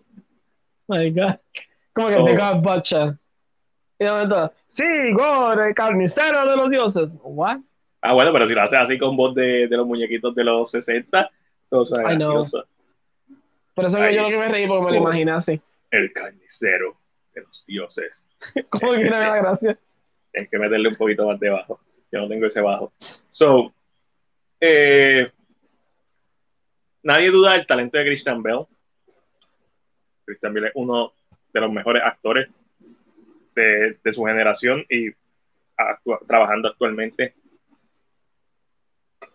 Marvel no es conocido por tener villan- buenos villanos, no es que sean malos, es que a veces son, le falta, no son memorables, o son básicamente versiones del héroe, o tú sabes, o son, eh, o son simplemente están ahí porque el personaje necesita un villano. Hay sus excepciones. Está Loki, es verdad que le tomó dos películas, pero está Loki. A la gente se le olvida que a nadie le importaba Loki en Thor. A la gente le empezó a gustar Loki en Avengers. Le tomó dos películas, Mm. pero ok, cool. Obviamente está Thanos. Ah, durísimo. Estamos hablando de las películas, que son canon del encillo. Y, ¿verdad? y de las series. En la serie yo no he visto ningún. Eh, actually, Ethan Hawke la partió eh, como Arthur. Excelente villano. Papi, en la, en el Agatha. último- eh, ¿No a mí me encantó ella. No, a mí me gustó ella. Pero, tú sabes, fue como que el reveal fue muy tarde. Como, no, hubo, no hubo mucho tiempo. Aunque las escenas de ella cuando es joven es, es duro. Pero necesito un poquito más. Necesito una Avenger con ella. Necesito una, una segunda parte. Pero estoy loco por verla. A mí me encanta. Este, pero en cuanto a me- memorable, Killmonger, ¿sabes? El papá de Chanchi, volvemos. Es porque es un excelente actor y porque le dieron cariño en la película. Ah, Fuera bueno, de eso, también. fuera de eso, a lo mejor hay otro, pero no es como que de tienes que pensar. Lo, gracioso es que los, los villanos siempre tienen buenísimos actores. Ah, no, sí. Eso es la cosa. O sea, Marvel, yo creo que Marvel tiene una cepa de villanos con unos actores de primera. Pero como que, ok. Es más, hasta Malekith, que es el de Thor Dark World, como que el actor, ¿quién es? Este, es, es Ben, ¿verdad? No es Ben. Mm, es Ben, te digo ahora. Pero, Yo creo que sí, yo creo que es este, Ben. esta mujer, eh, Kate Blanchett, como Hela. Hela, ella la partió. El problema es que su personaje no, no tuvo lo suficiente en pantalla para hacer, o, o las suficientes películas. O sea, este, so, espera, Jason escribe, el de Black Panther sigue siendo el mejor villano. Killmonger es uno de los mejores. Sí, para Ah, ti no, el mejor. no, es Ben, es este. Mm, es Lee, algo, ¿verdad? Eh, O estoy confundiéndolo con. Christopher Eccleston. Ok, estoy confundiéndolo con, con el de Guardians of the Galaxy, con Ronan. Eh, otro Oye, villano que no es memorable. ¿Quién? Oh, eh, Ronan, The Accuser. La película es buena, Oh, pero yes. el villano no es como que lo que hace la película. Hiddleston, Hiddleston. Lo de Thor 3, una es- excelente actriz y fue la mejor de la película. Claro, sí, sí, es Kat. que Kate Blanchett, es, obvio, es Kate Blanchett. Da. O sea, no es, porque, no es por falta de talento, y a eso es lo que voy. Christian Bale, igual que Kate Blanchett, es uno de los mejores de su generación y uno de los mejores actores trabajando. Yo no confío en Marvel en cuanto a villano. No confío. O sea, no es como que yo no voy esperando ver un gran villano en una película de Marvel. Cuando Vamos pasa, es sorprendente porque pasa. Y eso es brutal. Cuando pasa, es brutal. Pero muchas veces son el villano de la semana, el villano de la película. Yo espero que, que Christian Bale no lo sea, porque Gore tiene grandes oportunidades en el MCU, específicamente en esta fase y lo que están tratando de hacer. Y esto me lleva, ¿verdad?, al supuesto rumor. Ojalá Gore se viera así. Ángel. Ojalá se viera Ojalá. así. Puede ser, a mí se hace un, un poquito de cambio en cuanto al lighting. Pero nada, el rumor es que iba a salir en la serie de Moon Knight y, o que iba a ser mencionado. ¿Tú sabías que le había salido en Marvel? Wow. Es el ¿De qué papá de sale? Loki. Uno de los Frost Giants. Ya. Es que estoy viendo los actores, Viendo actores, los, los actores los cabrones que han, villanos. que han salido en Marvel. que son todos buenos actores. Jeff Bridge es el primer villano de Marvel. Iron Monger es Jeff Bridge. Jeff Bridge empezó, o sea, empezó durísimo. So, yendo un momentito a Moon Knight, el guionista Jeremy Slater reveló que en efecto habían guiones de Moon Knight con referencia a Gore, como no sabían si la, si la serie iba a salir primero o después de la película eh, Thor Love and Thunder, habían algunos que hacían referencia a algo que ya había pasado con Gore, como que, ah, ahora tenemos que bregar con esto después de que tuvimos que bregar con Gore. Y habían otros que era como si no hubiera pasado todavía, decían básicamente, los dioses están muriendo, alguien está matando a los dioses. So, en algún, y esto era una referencia, o sea, el guionista dijo, sí, esto era una referencia, digo, uno de los guionistas, que esto era una referencia a Gore, pero al final decidieron, ah, mejor vamos a quitarlo. Tú, Ángel, ¿piensas que fue una buena decisión ni siquiera mencionarlo? Si quieres mantenerlo como bastante aparte, I could get it. O sea, pero siento que ese tipo de, de Easter egg es bueno para el fanático, bien fanático de Marvel. Como que estén, ay, este poquito. Ah, ah, Ay, es, este un, po- poquito. es un poquito, son, son líneas. Eh, ok, William Dafoe. Ok, Jerry. William Dafoe. Ahora es un villano del MCU. La razón por la que William Dafoe funciona como villano en No Way Home no es por la película No Way Home. Sí, este es Sam Rockwell. Este, y este, Dios, el de The Wrestler, Mickey Ward, que también sale en Iron Man 2. Eh. Ben Kingsley, ganador del Oscar, Ben Kingsley. De Mandarin. Guy Pearce. No es por falta de talento, o sea, el talento está ahí. William Hurt, que General Ross, aunque General Ross tuvo mucho tiempo en la, en la película, Ujú. y llegó un punto que tú lo veías y lo odiabas. Sí. Paga. William Sabía. Dafoe, la única razón por la que funciona en No Way Home es por las películas de Sam Raimi. Spider-Man 1 y Spider-Man 2, incluso Spider-Man 3. Pues también sale Spider-Man 3, eh, ¿verdad? Mientras Harry estaba alucinando. So, yo no lo considero un villano del NCU William Dafoe porque literalmente él viene de otro universo. Y él solamente funciona porque alguien más hizo el trabajo. No es porque el MCU hizo el trabajo. Igual Alfred Molina funciona. Funciona porque Spider-Man 2 es tremendo villano de Spider-Man 2. No. I mean, el actor de, de Black Widow es un buen actor. Este Winston, el viejo. Ray Winston. Sí, pero él es un buen actor, él hizo el trabajo bien, pero no un buen villano. No un villano memorable. Nunca... I mean, Abomination. Sí. Malekith. Malekith. Malekith. Eh, o sea, nunca ha sido por falta de talento, es por falta de el, libreto. El libreto. O dirección. Ellos hacen su trabajo. So, eh, me hubiera gustado que hubieran hecho la referencia a Gore. Eh, creo que perdieron una oportunidad. Y pues, Marvel pues no tiene acostumbrado a hacer esto. Jason, lo que quería hablar. Tom Cruise como Iron Man. La gente quería ver a Tom Cruise como Iron Man. Eh, pues no solamente la gente. En algún momento se habló, los guionistas y con Kevin Feige se habló al respecto de traer a Tom Cruise como Iron Man. La realidad nunca se llevó a cabo porque Tom Cruise está grabando Visión Imposible 7 y 8. Eh, ¿Qué tiempo lo iba a hacer? El dinero que iba a costar. Pero no fue algo que ellos no pensaron. Sí lo pensaron. Como que vamos a hacer un multiverso. La gente, mucha gente hoy en día sabe que Tom Cruise fue uno de los candidatos para interpretar a Iron Man. Terminaron escogiendo a Robert Downey Jr., que creo que fue lo mejor para todo el mundo. Pero estuvo en la mesa. Estuvo en la mesa, lo pusieron en la mesa, no pasó. No se consideró. Por aquí, oye, razón. Mira, ya hablamos mucho de Marvel.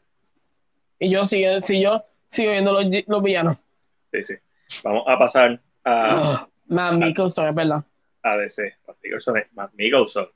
Papi, Mickelson en Doctor Strange tiene una escena cuando está amarrado y él está explicando como que la única escena donde puede explicar un poco de su backstory. Y a mí me tocó. es, un, es lástima que no tuviera escenas así. Pero lo mismo, Matt Mickelson es la otra moneda de Doctor Strange. Un mago que decidió ahora volverse mago. So, vamos a DC. En esta serie que tiraron ahí a ver si se pega la pared, en la supuesta spin-off de la, la, película de The Batman, que los otros días subieron un, un poll en YouTube mencionando, ah, menciona tu tus dos películas live action favoritas de Batman, y yo rápido escribí las mías, y, y, después empecé a leer los comentarios y mucha gente poniendo de Batman, y yo, ah, carajo, se me olvidó que esa película existe. Literal, Batman, de Batman para mí está fuera de mi mente. So, supuestamente, en el spin-off de la serie de El Pingüino, el villano va a ser Clayface pero no va a ser el Clayface que nosotros conocemos, sino el original. este, que en la época dorada de, los cómics solamente salió dos veces. Su primera aparición en 1940 y es un actor que básicamente, por, no me recuerdo bien si era porque tenía el rostro desfigurado, pero no le dan un papel en, en una película que él había hecho, en una nueva versión de una película que había hecho, un remake para que sepan que, desde 1940 ya los remakes existían. Caballito. So, y pues se vuelve un asesino, utiliza este maquillaje y clay para transformar su cara y bla, bla, bla. Eso es interesante. Cuando yo leí Clay, pues como que, no sé, la película de Batman no, o sea, se trató tanto de ser realista para traerme a Clayface. Y después, cuando, ah, pero la versión original, ok, eso hace sentido ver para creer. Yo no confío en Warner Bros. para nada. Yo no, hasta que yo no vea que esta serie debuta, ni cuando salga los trailers. No existe. Yo ah, no, para mí no existe hasta que, hasta que salga. Son, gente, sé que tengo gente que. Ah, no, sí, sí. Sí, siempre se habla de ese aquí. Pensé que no hablarían de ese, ustedes son geniales. Gracias, gracias, Jerry. Este, Colin Farrell me gustó. Eh, no, Colin Farrell la partió en los o cinco minutos que estuvo en pantalla, ah, no, un poquito más, la partió. ¿Cómo está escrito el personaje? Eh, de Batman una película que a pesar de que a mucha gente le gusta, tiene muchas fallas lógicas. O sea, el tipo lo perseguiste, se estrellaron un montón de carros, prendieron en fuego. Este Batman que está tratando de bajar el crimen, se prendió en fuego, paraste el tipo, lo esposaste y no lo arrestaste para, para hacerle una escena cómica de que estuviera caminando con un pingüino. Eh, sobre todo en la escena donde es el pingüino el que le dice básicamente ustedes son unos imbéciles. El ratalada no se refiere a un pingüino, se refiere a quizás un murciélago. ¿Cuándo sale Black Phone? No sé, pero te digo ahora, con Ethan Hawke, eh, hablamos de él recientemente por la serie de Moon Knight. Otra película que estoy loco por ver, debe salir pronto porque los posters ya están en los cines. So, eh, te digo ahora el release date. Y de hecho, la máscara hizo Tom Savini. ¿Sabes quién es Tom Savini? El que hizo el maquillaje en la primera película de Jason. Sale. Se supone que salga en junio 24, el mes que viene. Ya mismo. Ya mismo, estamos ahí al lado. Y para eso voy. Eh, el actor de Flash fue arrestado por tercera vez y está acabando con su carrera. Actually, ese video que salió no es, es viejo no es que fue arrestado por tercera vez. Este, si fue arrestado por tercera vez, no tengo conocimiento. Sé que salió un video del camp, pero fue, si no me equivoco, del segundo arresto. No es que lo volvieron a arrestar. Eh, y eso nos lleva a nuestro segundo rumor de DC, de DC, es que Brian O'Connor va a sustituir a Ezra Miller como The Flash. Pueden hacerlo. Es Flash si tuviste Flashpoint Paradox, sabes que el diseño de los personajes cambió al final de la película. So, literalmente, él puede hacer un Flashpoint Paradox y de momento ser otro actor. No me importa, un Flashpoint Paradox. Ese es todo el punto de los multiversos. Puedes usar diferentes versiones, diferentes actores para hacerlo. cool. La información que yo he buscado, y, y, cuando digo que he buscado es que está de internet, no es que yo me conozco a alguien y, ¿sabes? No es nada mágico. Internet, simplemente tienes que buscar un poquito más de simplemente leer el, titular, es que este rumor se desmintió. Que Warner Bros. está en, eh, ¿verdad? en conversación con Ezra eh, que él también ha hablado de su punto de vista, él grabó videos de lo ocurrido y Warner Bros. está consciente, además de que también está cogiendo ¿sabes? Terapias porque el cabrón las necesita. Vamos a hablar claro. No es que él está bien. cuando no. tiene tantos problemas uno detrás del otro, no, él, él, también está mal. So, si lo cambian, bien. Si no, también. A ver. Dylan. Bendito, tiene otro actor que es buenísimo y no ha tenido como que el, el breakthrough. Porque Maze Runner, ¿sabes? Se despuntaba todas estas series que salieron, Percy Jackson, Maze Runner, todas estas series se despuntaban como la próxima Harry Potter y nunca, mm, no, no, no, lograron ese éxito. Este, ninguna, ninguna logró, ni la misma Narnia salió bastante contemporánea a las de Harry Potter y el Lord of the Rings. Ninguna arrancó. La única que lo hizo fue Twilight, obviamente. Y, y The Hunger Games. Pero como que la Divergent nunca terminó. Con Charlie Woodley, que es brillante. cabrón, tú no te cansas de repetir lo mismo en, todo. Siempre pones lo mismo. ¿Cuántas veces? ¿Cuántas veces? ¿Cuántas veces? Bueno, The Batman, una película que a mí no me gustó. The Batman hizo casi 800 millones en la taquilla. Es a lot. Es a lot. No, es como que yo hubiera preferido que hubiera llegado el billón. Pero un gran éxito, pero fue exitosa. Este, yo sí pienso que hay muchos proyectos de DC y vamos a hablar de eso ahora, pero de las, películas específicamente, y esta serie El Pingüino, a mí me gustó mucho Colin Farrell, pero esta serie para mí no, no hace sentido, no tiene pie con bola, para mí es como que ah, vamos a tirar a, ver qué se pega en la pared. Y ahora soy yo repitiendo la misma cantaleta otra vez. Pero vamos a ver. Eh, Jerry, eh, vi el comentario normal, normal. Para eso estamos. Oh, tranquilo. No, no, sí, es como que normal. Sabemos lo que estás hablando. So. Pero, ¿cómo DC está muerto? Ay, volvemos al tema de esta aquí fue. Es que no, es que no Y eso que no pusiste la, eso que no pusiste la noticia de que Annabeth Chase ahora es negrita. Ah, imagínate. So, eh, si algo hace dinero. Jason, se- Jason está tan dolido que no, que va a cancelar Disney Plus. Mm, Eso es lo de Percy Jackson. Yes. Está, está en HBO Max. Eddie la puede Él ver. está tan dolido porque Disney eh, ya no sirve. Disney está, está woke. Está woke, está muy woke Disney. Pues mira, vamos a hablar de cosas mierdas de DC, cosas que sí están muertas y que qué bueno que las enterrado. Pero, para entrar a ese tema, hoy es viernes 13, vamos a hablar un poquito de horror.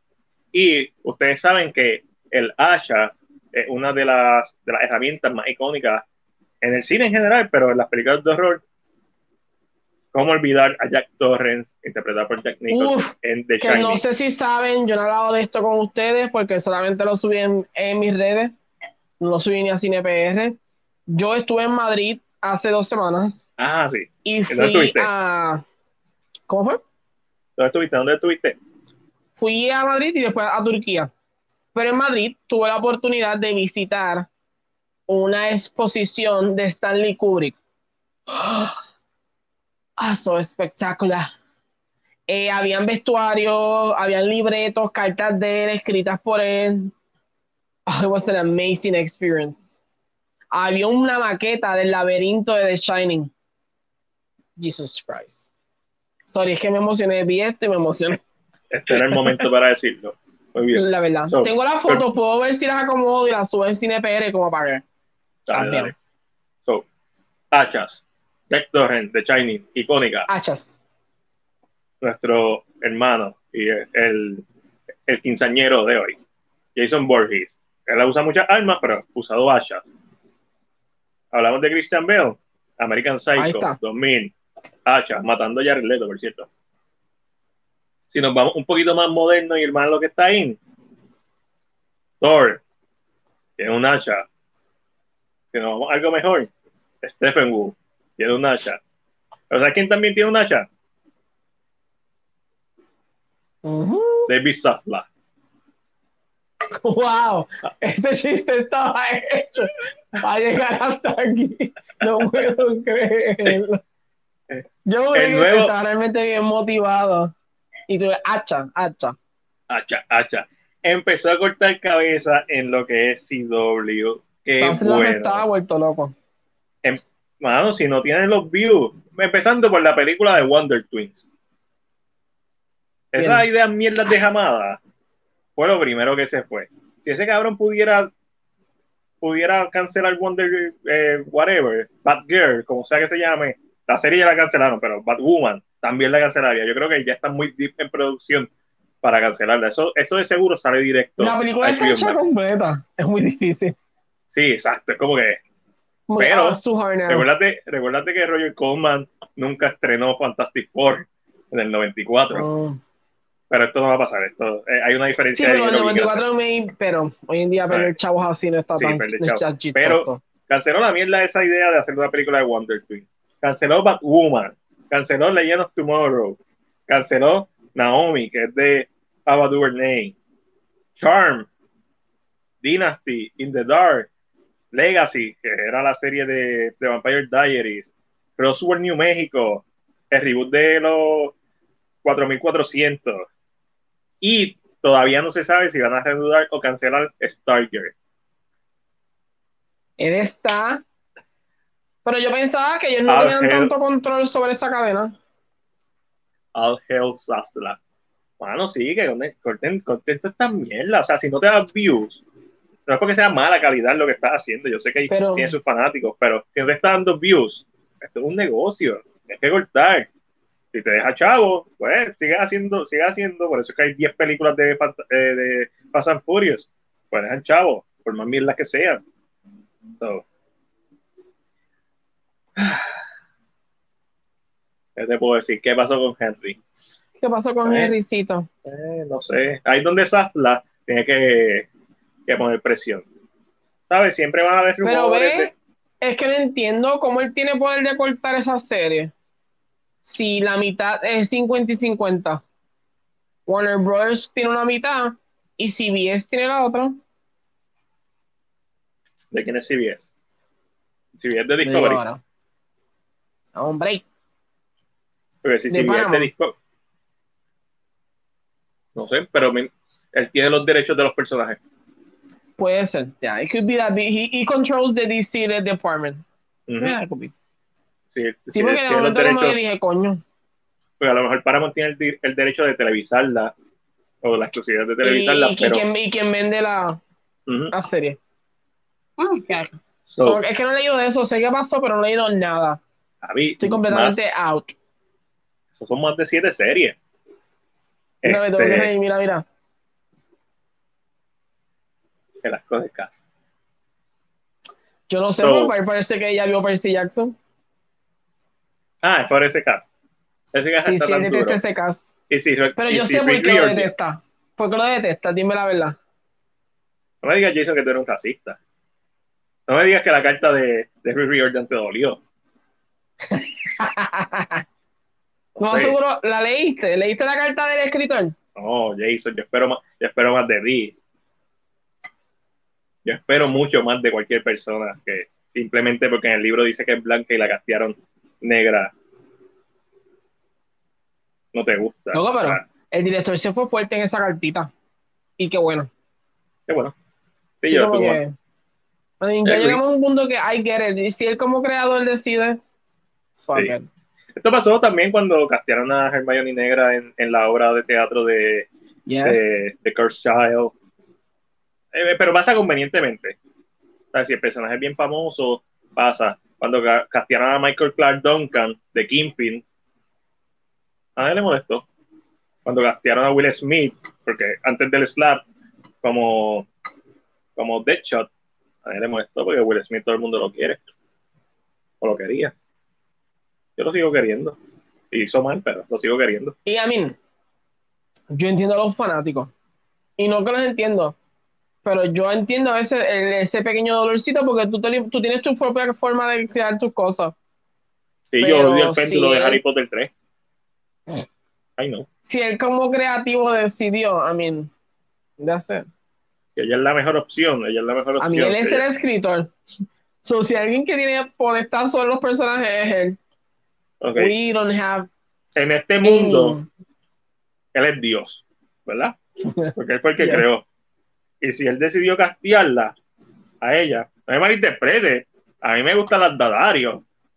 Siempre me han gustado. Yo no tengo ningún problema con las Dadario. Esto es una serie para juvenil. Esta serie no es para ti. Esta serie ¿cuántos No. años han pasado? Y si, y si tú te estás quedando por una serie juvenil por tu nostalgia, sorry. I mean, pero este es el caso con la sirenita que lo seguimos viendo. Ah, sí. Hilarious. Esta película probablemente sea un asco. Yo no confío todavía en la película La Sirenita, pero no es por el casting. Porque ¿Tú crees que sea, tú crees que no la hayan mejorado suficiente yo para creo que que sea una después de, película más completa? yo creo que después de ver el, el tech demo de Avatar, todo lo que sea debajo del agua va a ser un asco. Bueno, en cuanto al agua, sí. I know that that's not, there's no way around that. No, no, eh, hablando claro, y, y tú sabes que yo vi recientemente La Sirenita para reseñarla. Está la reseña en YouTube de La Sirenita. Y por ahí viene la de Aladdin. Eh, la Sirenita no una buena película. So que no, no es tan difícil hacer una buena mejor película. Exacto, no es tan difícil hacer una mejor película. Tiene muchas áreas de oportunidad. Y especialmente, ahora que estoy en mi tercera película del renacimiento de Disney, cuando tú ves la progresión de los personajes femeninos del 89 al 92, Disney es bien progresista. De la sirenita, ser una adolescente, So, ¿tú crees, te pregunto, tú que estás viendo ahora mismo esto, ¿tú crees que lo que está haciendo Disney en sus películas de ahora no es nuevo, ser progresista? no, So, no. siempre ha estado, lo que pasa es que la gente nunca ha estado tan pendiente. no, e- exacto. En la, eh, la- el Disney clásico se acaba con la sirenita. Donde esta princesa se enamora a primera vista de este príncipe y sí, ella tiene que hacer ciertas cosas, pero el príncipe es como que también tiene su momento heroico. Eh, eh, la sirenita, a pesar de que es la fórmula regular, pues por lo menos Ariel, ¿sabes? Se arriesga a hacer un par de cosas. Pero es una película que es machista en, en cómo está hecha. Y si no llega a ser por Úrsula, que le da un edge a, a los personajes femeninos, Ariel hubiera sido otra princesa más del montón de las clásicas. Cuando ya llegamos a La Bella y la Bestia, veo es independiente, inteligente, empezando con la primera canción. Ella, ella no está, no se, no se quiere acostumbrar o no, o sea, las normas ella no la aplica en el sentido de que ella ve más allá que todo el mundo porque es inteligente. Ella no se enamora de la bestia a primera vista, eso es parte de la historia en donde tienes que ir más allá de, de lo superficial de las personas. so, y al final, mi único problema con esa película de La Bella y la Bestia, además de que tiene un par de escenas animadas que son medio wonky, la, el keyframe de la son raros. El, el, el, el cómic de Eddie. ¿Por qué esa mujer canta? pues son musicales. Pero no se olviden que las películas de Disney son musicales. So, So, pero, ¿Sabes qué? Es una buena narrativa porque lógicamente la gente piensa que Disney está haciendo Esto ahora. ahora. No, no, no, no. Entonces cuando va, pasamos a Yasmín, Yasmín se, se escapa de, de, ¿verdad? De, del templo, no un templo de, ver, de donde está el de, sultán. Del palacio. Del palacio, gracias. Para explorar el mundo y parte del arco de historia de Yasmín es por qué yo no puedo elegir con quién casarme porque yo me tengo que casar con alguien de la cabeza. O sea, que estamos hablando de clases sociales. Estamos hablando de eh, Romeo y Julieta. ¿En el 90 qué? 92. 92. Después Lion King, todos sabemos las miradas raras de, ¿verdad? de los animales. Pero después de eso que viene Pocahontas, después no viene Mulan. Mulan, cabrones, Mulan. Sí, sí que. El jorobado de Notre Dame. a mí, ya, ya, ya. Es que narrativamente, entonces Disney siempre ha hecho lo mismo. Lo que pasa es que la gente está como más. A, a mí me gusta más la Bella y la Bestia que Aladdin. Tal vez la, a la animación de Aladdin es mejor que la de la Bella y la Bestia, pero la estética de la Bella y la Bestia es mejor en la animada. Y en la live action se están dando los puños. Para mí son mejores versiones yo sé que estoy pegando, las versiones live action son mejores películas, vamos a decirlo así, que las versiones animadas. De Aladdin, es que tienen mejor espacio también, tienen mucho mejor el, el, el, range, como digo, una película animada tiene que ser más concisa porque es para niños. Exacto. La, la, la, live action tienen que jugar Además con visuales más grandes, tienen que como Estas películas animadas lo que duran son 90, 100 minutos. Las películas live action duran dos horas plus, eso también tienen más tiempo pero, pero utilizan bien ese tiempo. Por ejemplo, una de las fallas de Beauty and the Beast es que eh, la copita, olvidé el nombre del nene, es el que, res, el que rescata a Belle cuando ya está encerrada. Eso le quitó protagonismo a Belle, siendo este personaje tan inteligente, cosa que hacen en la live action. Ella es la que se escapa. Ella es la que. Ah, ella, ella crea su destino, básicamente. Al Chip hacerlo, pues le restó un poco el personaje en la, So, podemos pensar que a base de esta narrativa, o sea, a base de esta de este rapport, como dicen, que tenemos, La Serenita debe ser una mejor película que su contra en cuanto a historia. Sí, sí, ellos lograron hacer más independiente. Si ellos lograron hacer una mejor película como Cinderella, que es de las primeras, Cinderella a mí me gustó con Kate Blanchett nuevamente, este, una bestia. La Sirenita tiene la cosa con la sirenita es que tiene tantas oportunidades de mejorar en cada escena, en cada momento. O sea, tiene muchas oportunidades de explorar el personaje y hacerlo más que la princesa en peligro o que la tipa que se enamora a primera vista. Puedes romper el cliché. Tú sabes, cuando tú ves, cuando tú ves la sirenita, el cliché que mencionan en la primera Frozen, de estar enamorándose a primera, eso es lo que pasa en la sirenita. O sea, pero ha pasado tanto tiempo entre una película y la otra que eso es un cliché que ya se lo pueden vacilar. Cuando tú ves la sirenita. La sirenita es como que medio. ahora? y, y tanto, y tanto en Aladdin como en Beauty and the Beast, en las animadas se toman su tiempo en que no es que se enamore inmediatamente. Porque hay, lo dejan marinar un poco, especialmente en and Davis, que tú sabes que hay un, con la canción de, ¿verdad? la canción, hay un time joke que te, ahí es donde pasa el midquel de Navidad. Sí, como que, there's something strange. Ya, exacto. So, tú sabes que pasó un tiempo, so, tú sabes que esto con síndrome, pero... Yes, pero, it is. It is. Vamos a hablar claro. So, ha, ha sido bien interesante, especialmente ver estas tres películas de Renacimiento y y quiero ver la otra porque yo nunca he visto completo de Jorobado. No te, so, te, enseño, eh, te da como una, lo que pasa es que le estás refrescando una idea de que tal vez no sabíamos. Tal vez las recordamos, las películas, pero no sabemos que las películas son progresistas, son, ¿sabes? son atrevidas en lo que están contando en su propio. Okay. Nosotros las vimos cuando niños y se ha quedado la nostalgia de cuando la vimos cuando niños, pero no la hemos visto con ojos de adultos. Incluso si la hemos puesto para nuestros hijos o sobrinos, no la hemos nosotros sabemos lo que pasa en ellas, pero no entendemos el subtexto detrás de muchas de estas películas. Y muchas siguen siendo dirigidas para niños. Pero hay un subtexto, porque no fueron escritas por niños, pero escritas por adultos.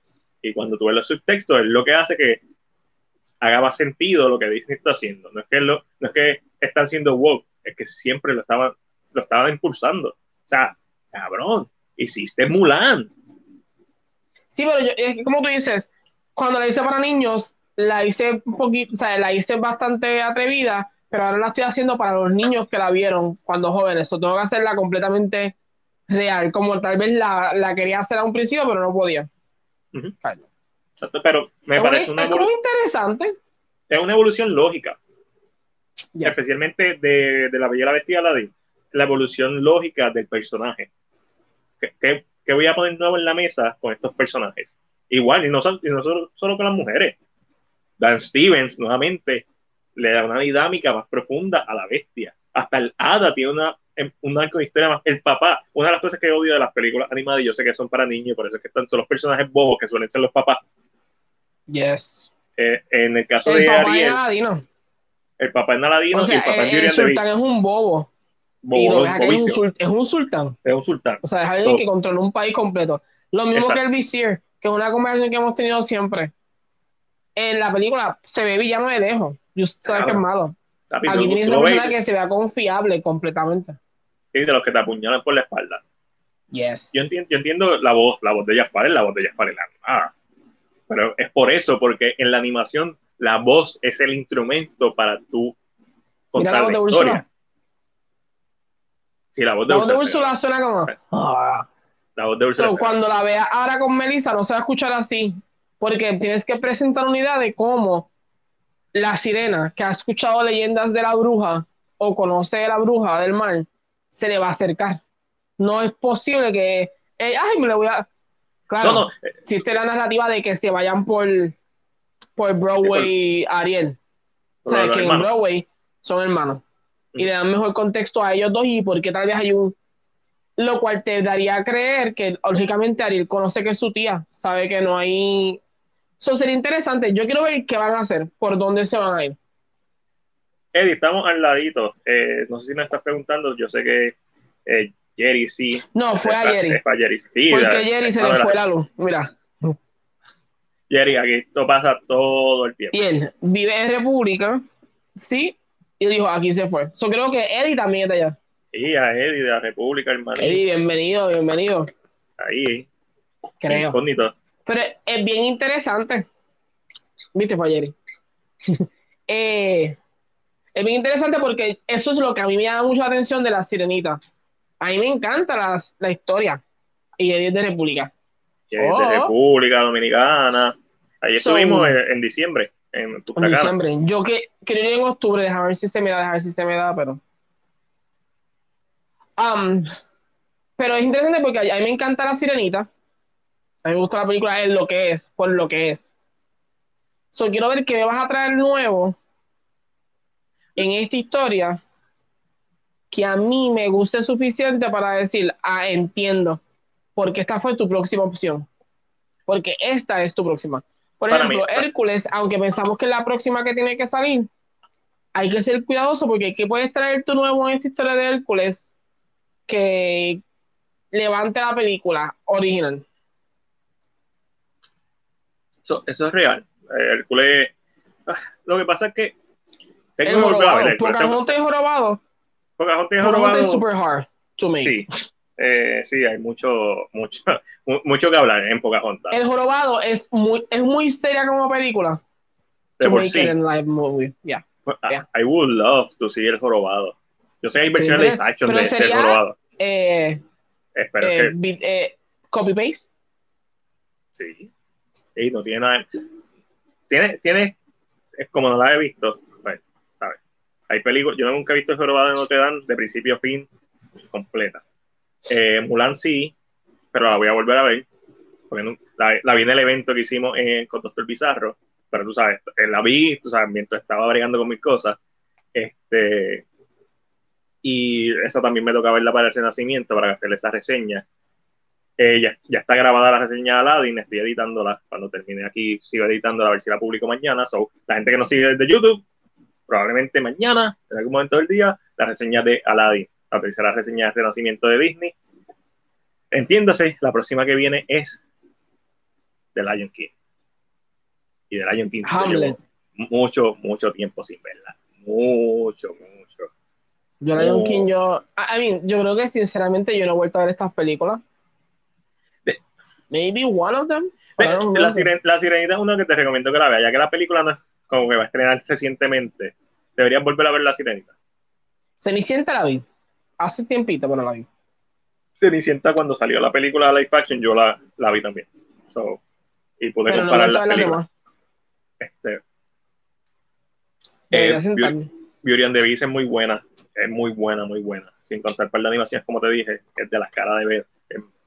no se parece a ver este, de momento. Y, y Aladdin es la ambientación. La música me encanta Aladdin, pero eh, eh, el ritmo narrativo es medio raro. Se tarda un poquito en empezar, a arrancar. Eh, Quiere establecer los personajes, quiere establecer su historia y pues se sacrifica el ritmo narrativo y de repente cuando a los 30 minutos llega el genio, la película arranca. Pero volvemos, la Aladdin Live Action le da más profundidad al, al arco de historia del genio, da más profundidad al arco de historia de, de Jasmine. Es verdad que la canción que canta Jasmine es en su mente, pero está buena la canción. Dito sí, está buena la canción. Qué triste que es en su mente. Está en su mente, pero está buena la canción. Y, y pero eh, eso ha sido, eso ha sido honestamente lo más interesante. Y del año que pues sabemos que literalmente fue un copy-paste de la película animada y, y ese fue el gran fallo al intentar que fuera eh, Es que de Lion King yo creo que era tan. mm, realista. mm, mm, mm. Es tan buena naturalmente sola que tú dices que caramba le vas a hacer esta película sin dañarla. The Lion, King. The Lion King es un tech demo. Mira, mira nuestros efectos visuales, qué cabrón son. Look at this. Y, y lamentablemente, si tú, ok, si lo que tú vas a aportar es solamente efectos visuales, que están impresionantes, no me malinterpreten, la única toma de, de Lion King real es la primera toma que es saliendo el sol, todo lo demás es CGI, es literalmente una película animada, todo, todo es CGI, eso es lo impresionante, que este, se ve tan y tan bien que tú piensas, tú sabes que los animales son CGI, pero tú piensas que todo alrededor es real. No la he visto. ¿Sabes que la quiero volver a ver? No, A ver cómo me siento una segunda vez. Eventualmente, eventualmente. Cuando estén todas las películas de renacimiento en live action, veo todas las live action. Va, a hacerla otra vez. El, el ¿Cuáles te renacimiento live action. El jorobado, el jorobado no lo van a hacer. Pero Jorobado ya existe una, solo me puedo cubrir con esa. That's true. Este, A mí es que el jorobado. pf, Yo le tengo tanto miedo a ese villano. sí, Frollo es, Frollo es Frollo. Este, Pocahontas es la que yo siento que va a ser bien difícil que haga. Pero me interesa, No, pero, es que el tema de Pocahontas es muy complicado realmente. Pero me gustaría. it's- Pero tú crees que Disney se tira esa misión. O sea, a Disney lo critican por tirarse un peo. está bien, ella está Espérate, ¿qué es acostumbrado. Un perro, tres leones, alcohol, puma, que diga pumba y monito. Sí. Y porque hay un perro ahí. Eso es Lion King, esto es de Lion King. La cerveza es lo que ¿Por qué hay alcohol y un perro? Me imagino que el perro es, es el cop. O sea, Simba chiquito. Oh, ok. Hay tres leones. Simba más grande, eh, Mufasa y Scar. Y Scar. El alcohol es lo que es True Me Off, obviamente. O a lo mejor no significa la cantidad nada, porque hay dos monos y sabemos que es el único mono. ¿verdad? Este, sería bien interesante. Bien, pero es bien. mm, mm, Pero no me sorprendería Disney- si lo hacen. eh, Disney siempre está recibiendo cantazos o tirarse está, está cabrón. De- de- deja que vea Pocahontas. Pero Ah, el obviamente yo- alcohol es para que llore. Mira, ya te puso por alcohol. Ay. That's true. Touché. Touché. Sí, sí, sí, sí. So, tenemos que hacer eso un día, como que coger emojis y obviamente yo sé que hay muchos que ya están hechos, pero coger emojis y como que la gente adivina. Adivina la película con el emoji. Así me sentí con esta película. ¿Qué crees que estaba viendo? Eh, a mí, sería interesante, Pocahontas es interesante. Que la hagan, I don't know. Porque ya Lo que- tocaron a Mulan y no le fue muy bien. Y es la, la otra figura histórica. So, imagínate Pocahontas que tiene mucho más peso. Um, Pero so I don't es que think si ya is gonna come. Si ya lo hiciste animado y cambiaste la historia totalmente al final, porque nuevamente una película para niños, so tiene que acabar feliz. Que la, no me sorprendería, por eso mismo, yo hiciste Mulan, todo lo que tiene que ver es que tan, que, porque en tanta estima ellos piensan que Pocahontas está en la mente de la gente. Porque igual yo pienso que con Pocahontas, cuando haces Disney Pocahontas, es lo mismo cuando haces Mulan Pocahontas, eh, Disney Mulan, no es la versión real, no es, no es el cuento folclórico o Disney Aladdin, No, es la versión ya. de Disney. Es Disney la sirenita. So, ese, ese Disney, la gente entiende. Sí, a mí también, a mí no me gustó Mulan. A mí Straightforward no me gustó Mulan. Este, como película. So, la animada sí. Lo que he visto de la animada me. Tampoco. Yo la he visto dos veces, si no me equivoco. La Mulan. Y ninguna de las dos me gustó. Pero como que eh, tiene, tiene sus cositas chéveres, aprecio, como que se vea Pero como si fuera. vez, y creo que no ha vuelto. So, pero ya, estamos ahí, ya, no, no hay más nada. Acabó. Mira, eh, está- me encanta porque estamos hablando a Jason del caso y se fue. Yo lo que estoy diciendo es que yo, estoy de acuerdo con la carta, eso fue Rick Riordan, ¿verdad? Y Sí, tu única razón para criticar a un personaje es su color de piel, a un actor, es su color de piel, ¿qué significa eso? Pues, Yes, that's it. y a veces Simple as that. yo no, yo espero que él no lo sea, yo espero que esa no sea su única razón, que él tenga otra razón. Porque si el autor del libro que tú leíste te está diciendo que si tú estás criticando a ese personaje por eso, no importa cuántas veces hayas leído el libro, en realidad no lo entendiste, tú te deberías se- mirar Yo en un lloro. espejo. Sí, yo lloro. Yo, yo So- lo compré todo. Ok, Ah. Superman, Superman negro. Es lo mismo. Al final del día lo que importa es si la película es buena. Igual un Batman negro. La gente se va a encabronar. Encabronar. Una cosa. Pero, ¿cómo tú subconviertes esto? Como dice Spider-Verse. Poco a poco. Hay cosas que yo estoy de acuerdo que pueden ser directas al hígado. Y hay cosas que tienen que ser poco a poco. Pero es Porque- que Rick Riordan lo dice en la carta. Ah, no, Richie, La la partió. persona que diga que no es racista se está mintiendo. te está mintiendo. Todos somos racistas a un nivel o a a otro. un nivel.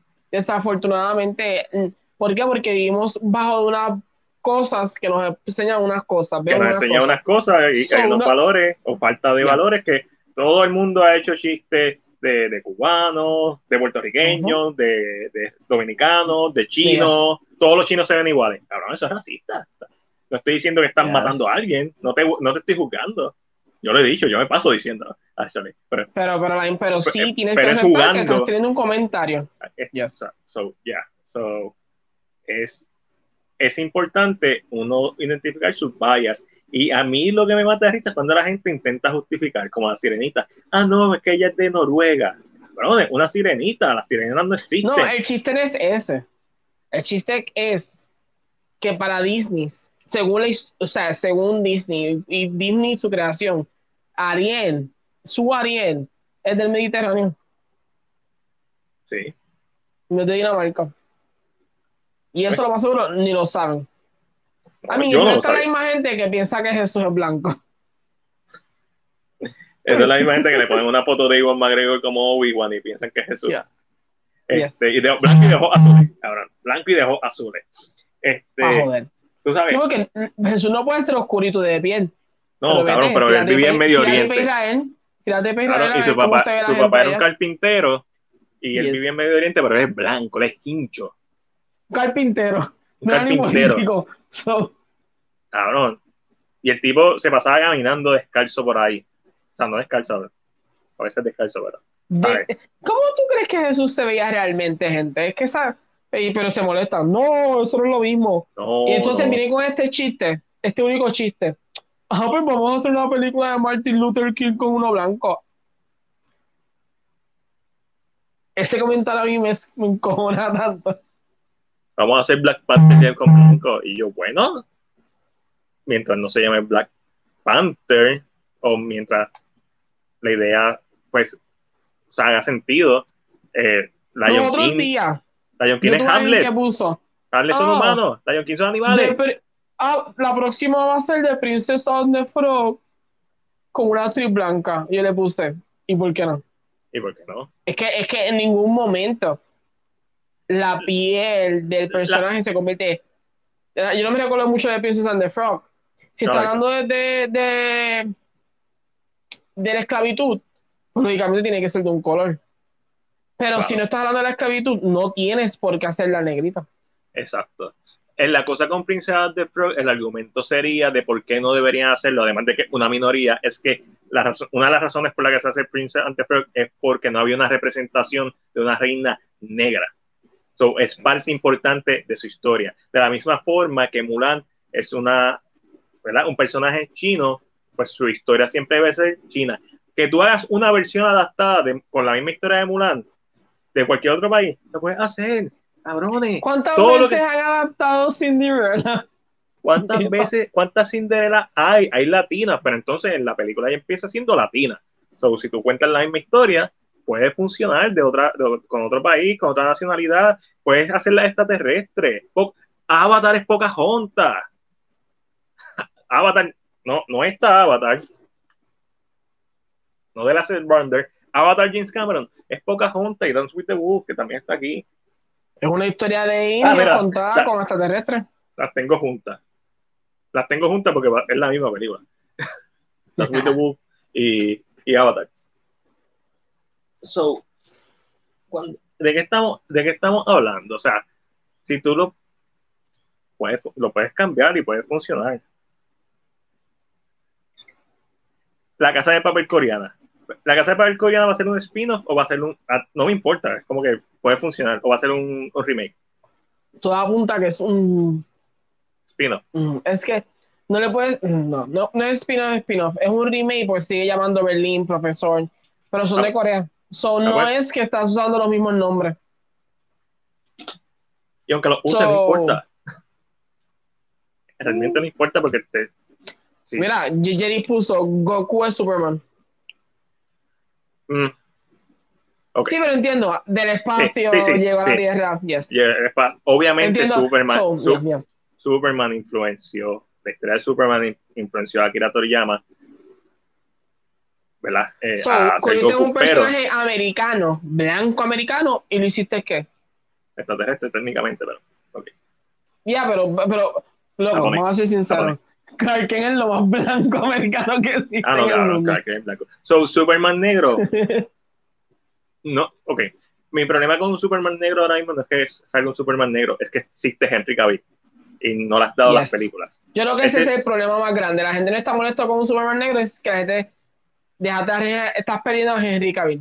Estás Yo creo que perdiendo a Henry Cavill. Como si escogen a Idris Elba, que para mí es muy mayor para ser de James Bond, a nadie le va a molestar porque ya Daniel Craig cerró su ciclo como James Bond. So, eh, se está mencionando que, y siempre se ha mencionado él, Henry Cavill, entre otros actores, que están como que los que les gustaría que fuera el próximo James Bond.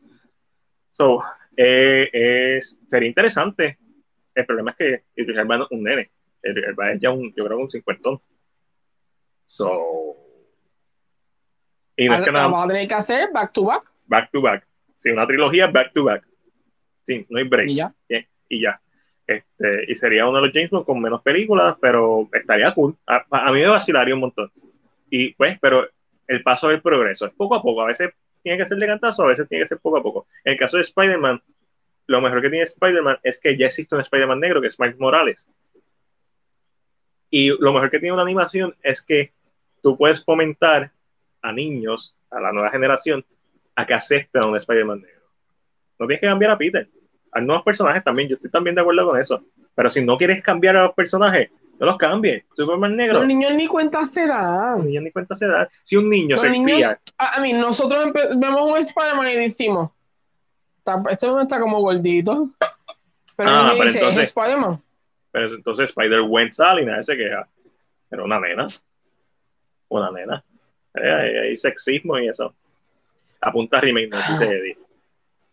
So, Pero Ah, no. a mí eso, La- a mí ya no me molesta. Yo entiendo, yo a mí, yo soy fanático de Rick Riordan, que ese fue el tema original. Yo soy bien fanático, o sea, yo me leí los libros de, ay, sobre el Jackson y de los Olympian y de Olympians, y brinqué a los próximos libros, y brinqué a los próximos libros, bla, bla, bla. Y lógicamente, hay una cosa aquí que, lógicamente lo hizo de una manera porque Magnus Chase, que es el, hijo- eh, el que habla de Asgard, es primo de Annabeth. Soy como una... Pero, ¿qué me hace a mí pensar que dioses, que son dioses literalmente, no van a tener colores, o sea, no, no, no, no van a ser, todos van a ser blancos?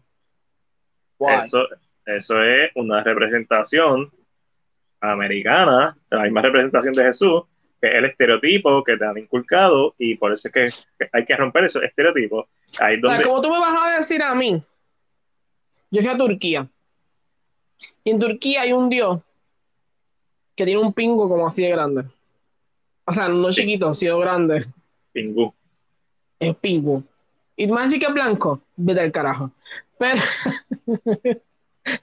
no, pero tú tú me vas a decir a mí que dioses griegos van a ser todos blancos de ojos claros como si fueran de Europa del Norte. Los nórdicos lo entiendo un chin, porque la posición donde están. Pero, tío, son dioses, son creaciones de lo que está pasando, son... Y again, si para mí el creador dice, así lo quiero ver ahora, es el creador, ¿quién soy yo para, ejemplo, Matiel escribe una historia? ¿Quién soy yo para decirle a Matiel que de aquí a 10 años el actor que le escribió blanco lo quiere negro? Sí, mi Él historia. es el creador. So, how? Sí. Y aunque Y no, solo eso, es que yo vi los comentarios, loco. no, pero tiene al- 13 años. sí, es como que Y los comentarios son súper racista, me bien imagino. fuertes. No solo Sí, racistas. De que, ah, mátate, tú no eres Ana. ¿Cómo, o sea, en qué cabeza tú como adulto decides Son hablar a una niña de 13 años con esa? sí, de forma. No, ese. Es que- ese- ese- ese es el problema de la internet, que todo el mundo puede dar su opinión, y o es bueno o es malo. Eso es lo que estaba mencionando ahorita, lo estaba mencionando en el contexto de las críticas, en donde de momento yo veo a la misma persona, todo tira cinco reseñas y ninguna baja de ocho. Pues, pues tu opinión no me importa, ¿eh? tu opinión no me ¿De quién importa. tú hablas? Como tal. Yo hablo, hablo de parte personal. Este, pero entonces, a mí no me molesta, no porque sea diferente a la mía, sino porque yo llevo 11 años haciendo esto y una de las cosas más difíciles que tú puedes poner a la mesa es tu opinión. Y no es que ellos no piensen, a lo mejor ellos son del tipo de personas que disfrutan todo. Eso está cool.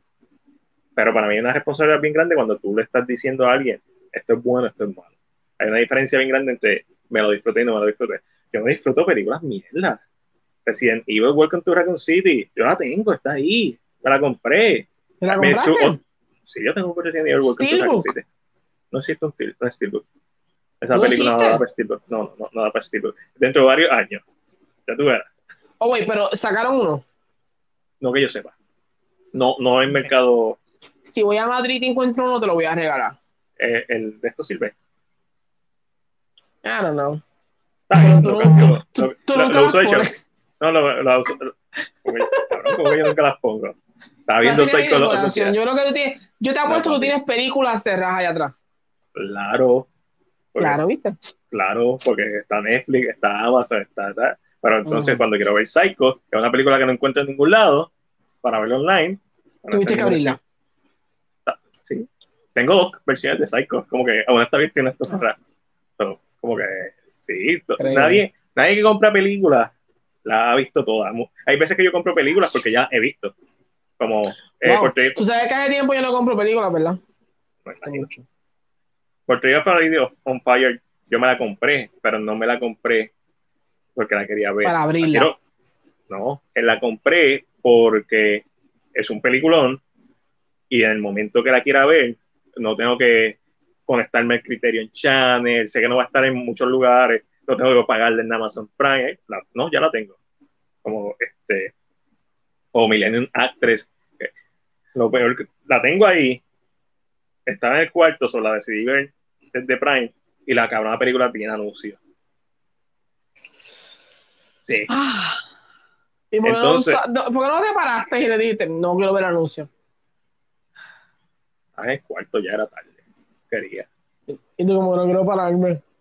Juan te puede decir eso. Juan tiene películas y a veces no las ve. Tú, las tienes, pero... Yo dejé de comprar. Es decir, ah. están digital, hay mucho, la mayoría de las cosas que uno ve están en service, esa es la realidad. Este, yo las compro normalmente, pero es por eso para tenerla ahí, para, ok, si la necesito ver y no la encuentro en ningún otro lugar, la tengo ahí. Y porque me gusta y está cool tenerla. So, Dune. De Dune. De Dune. Yo esperé que se hagan todas las películas y las compré con la colección.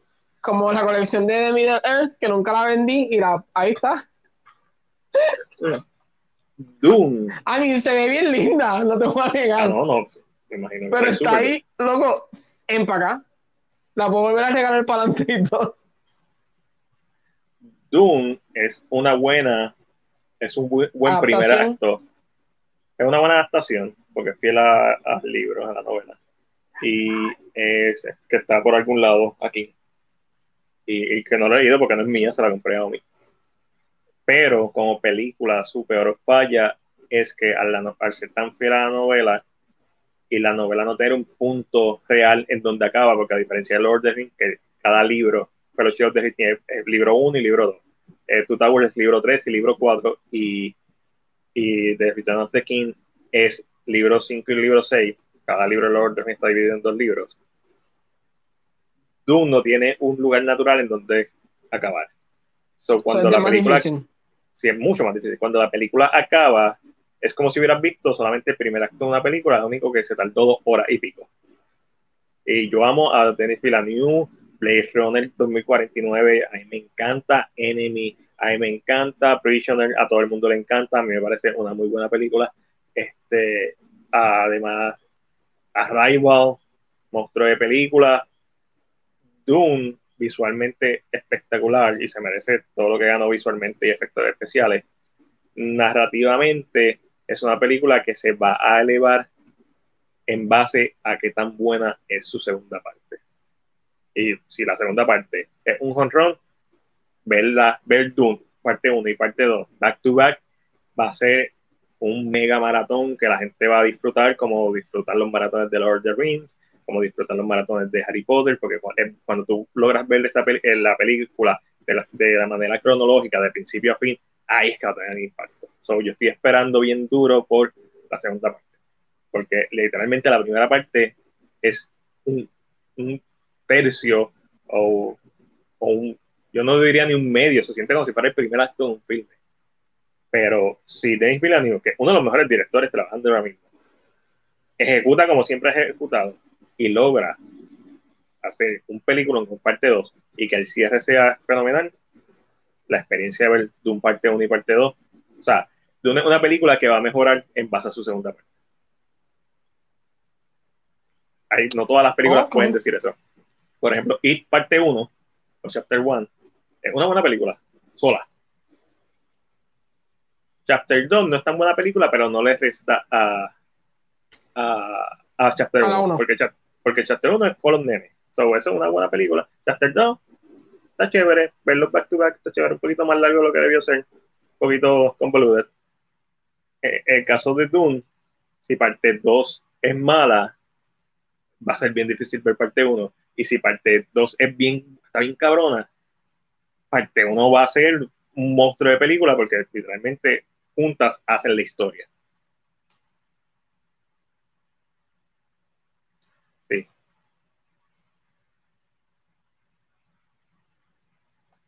Blade Runner, peliculón. Y de hecho estoy editando también las reseñas de, de Blade Runner, el original 82 de Ridley Scott, como parte del segmento de YouTube de filmografía, que ya hice el primer episodio dedicado a Hayao Miyazaki, su primer filme, es Lupin the Third, de KC2 Caliostro, eh, antes de que estuviera Estudio Ghibli. Y pues el próximo director va a ser Ridley Scott. Y como ya hice la reseña de Alien, y no voy a hacer la reseña de Duelist, que es su primer largometraje, este, no es que no lo quiera ver, es que filmografía no se trata de ver todas las películas de todos los directores, simplemente de los trabajos que me gustaría adentrarme un poquito más y reseñarlos de una manera quizás un poquito más profunda de lo que hago con las reseñas regulares de películas que veo y son de los estrenos de la semana o algo así. Soy un poquito más de análisis y estoy trabajando en la reseña de Blade Runner. Ya subí en Patreon, subí eh, el primer minuto y medio y, está quedando chévere. Estoy, estoy bien contento cómo está quedando, cómo se está escuchando. Y los visuales, es todo visual, es todo voiceover. esos son los trabajos que a mí me gusta hacer de voiceover, realmente, más que estar frente a la cámara. Sí, Pero, empieza. In a world. In a world. A mí, a mí no me sale en, esa, en ese. A mí no me sale. Y yo, como que no, es normal. In a world where everything was good. Mira, Eddie, que se cagó con It. Y, yo siempre me cago. La, la escena. Me cago con cualquier película de misterio. La escena cuando sale el proyector la primera vez que uno ve esa escena, a mí no me importa. That's kind of scary. Ese jumpscare está cabrón. Ese jumpscare está inca. Yo le dije, yo le dije todos los jumpscares cuando María la vio conmigo, ya yo lo había visto. Este. Sorry, sorry, sorry, sorry. So, yo le dije, ah, ¿verdad? Yo te voy a decir todos los jumpscares. María eh, lorofóbica, lo que se llama así medio los payasos. Este, oh. tiene, tiene, un poco de, no le gustan los payasos. Eh, lo cual es... No es que Corre recibe uno. No, no, no es que Corre recibe uno. No, no es que le tiene favor, lo cual es medio paradójico porque... Oh, look at No, es como que no los puede ver. Eso es gracias a la Isa Luna Arte. Eso ese arte tan brutal. Y, y pues, tuvo la oportunidad de comprarlo y está bello. Este, so, hmm todos los jumpscares de la película ya te los anuncié. Ahora viene un jumpscare. Bueno, ese. Eso es, como si yo te dijera, eso es como si yo te dijera todos los sustos de Insidious menos cuando sale Lipstick detrás del tipo. Eh, empezó a dar. Ese no me lo dijiste, yo sé, porque es mejor, ese lo tenías que, lo tenías que vivir. ese tenías que, you had to feel that one. Sí. Ah, hecho, la parte de la librería, cuando el, eh, el chamaco está en la librería y está la,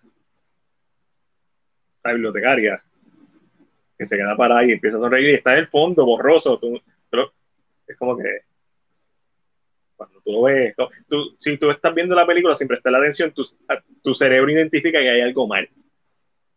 Sí, como que tu cerebro sabe. Tu cerebro sabe. Um, there's something wrong. Es como eh, cuando en Hereditary de momento la cámara se queda en una esquina y no se ve nada lo que se ve es negro, sombras, y tú, entonces la cámara se queda ahí, no, no me recuerdo si está como que es un slow zoom in o está zoom out, pero la cámara está ahí. Y tú, ¿por qué la cámara está ahí? Y no ves nada, es oscuro. Entonces, cuando compras la película y le subes el brightness, ves que hay alguien ahí.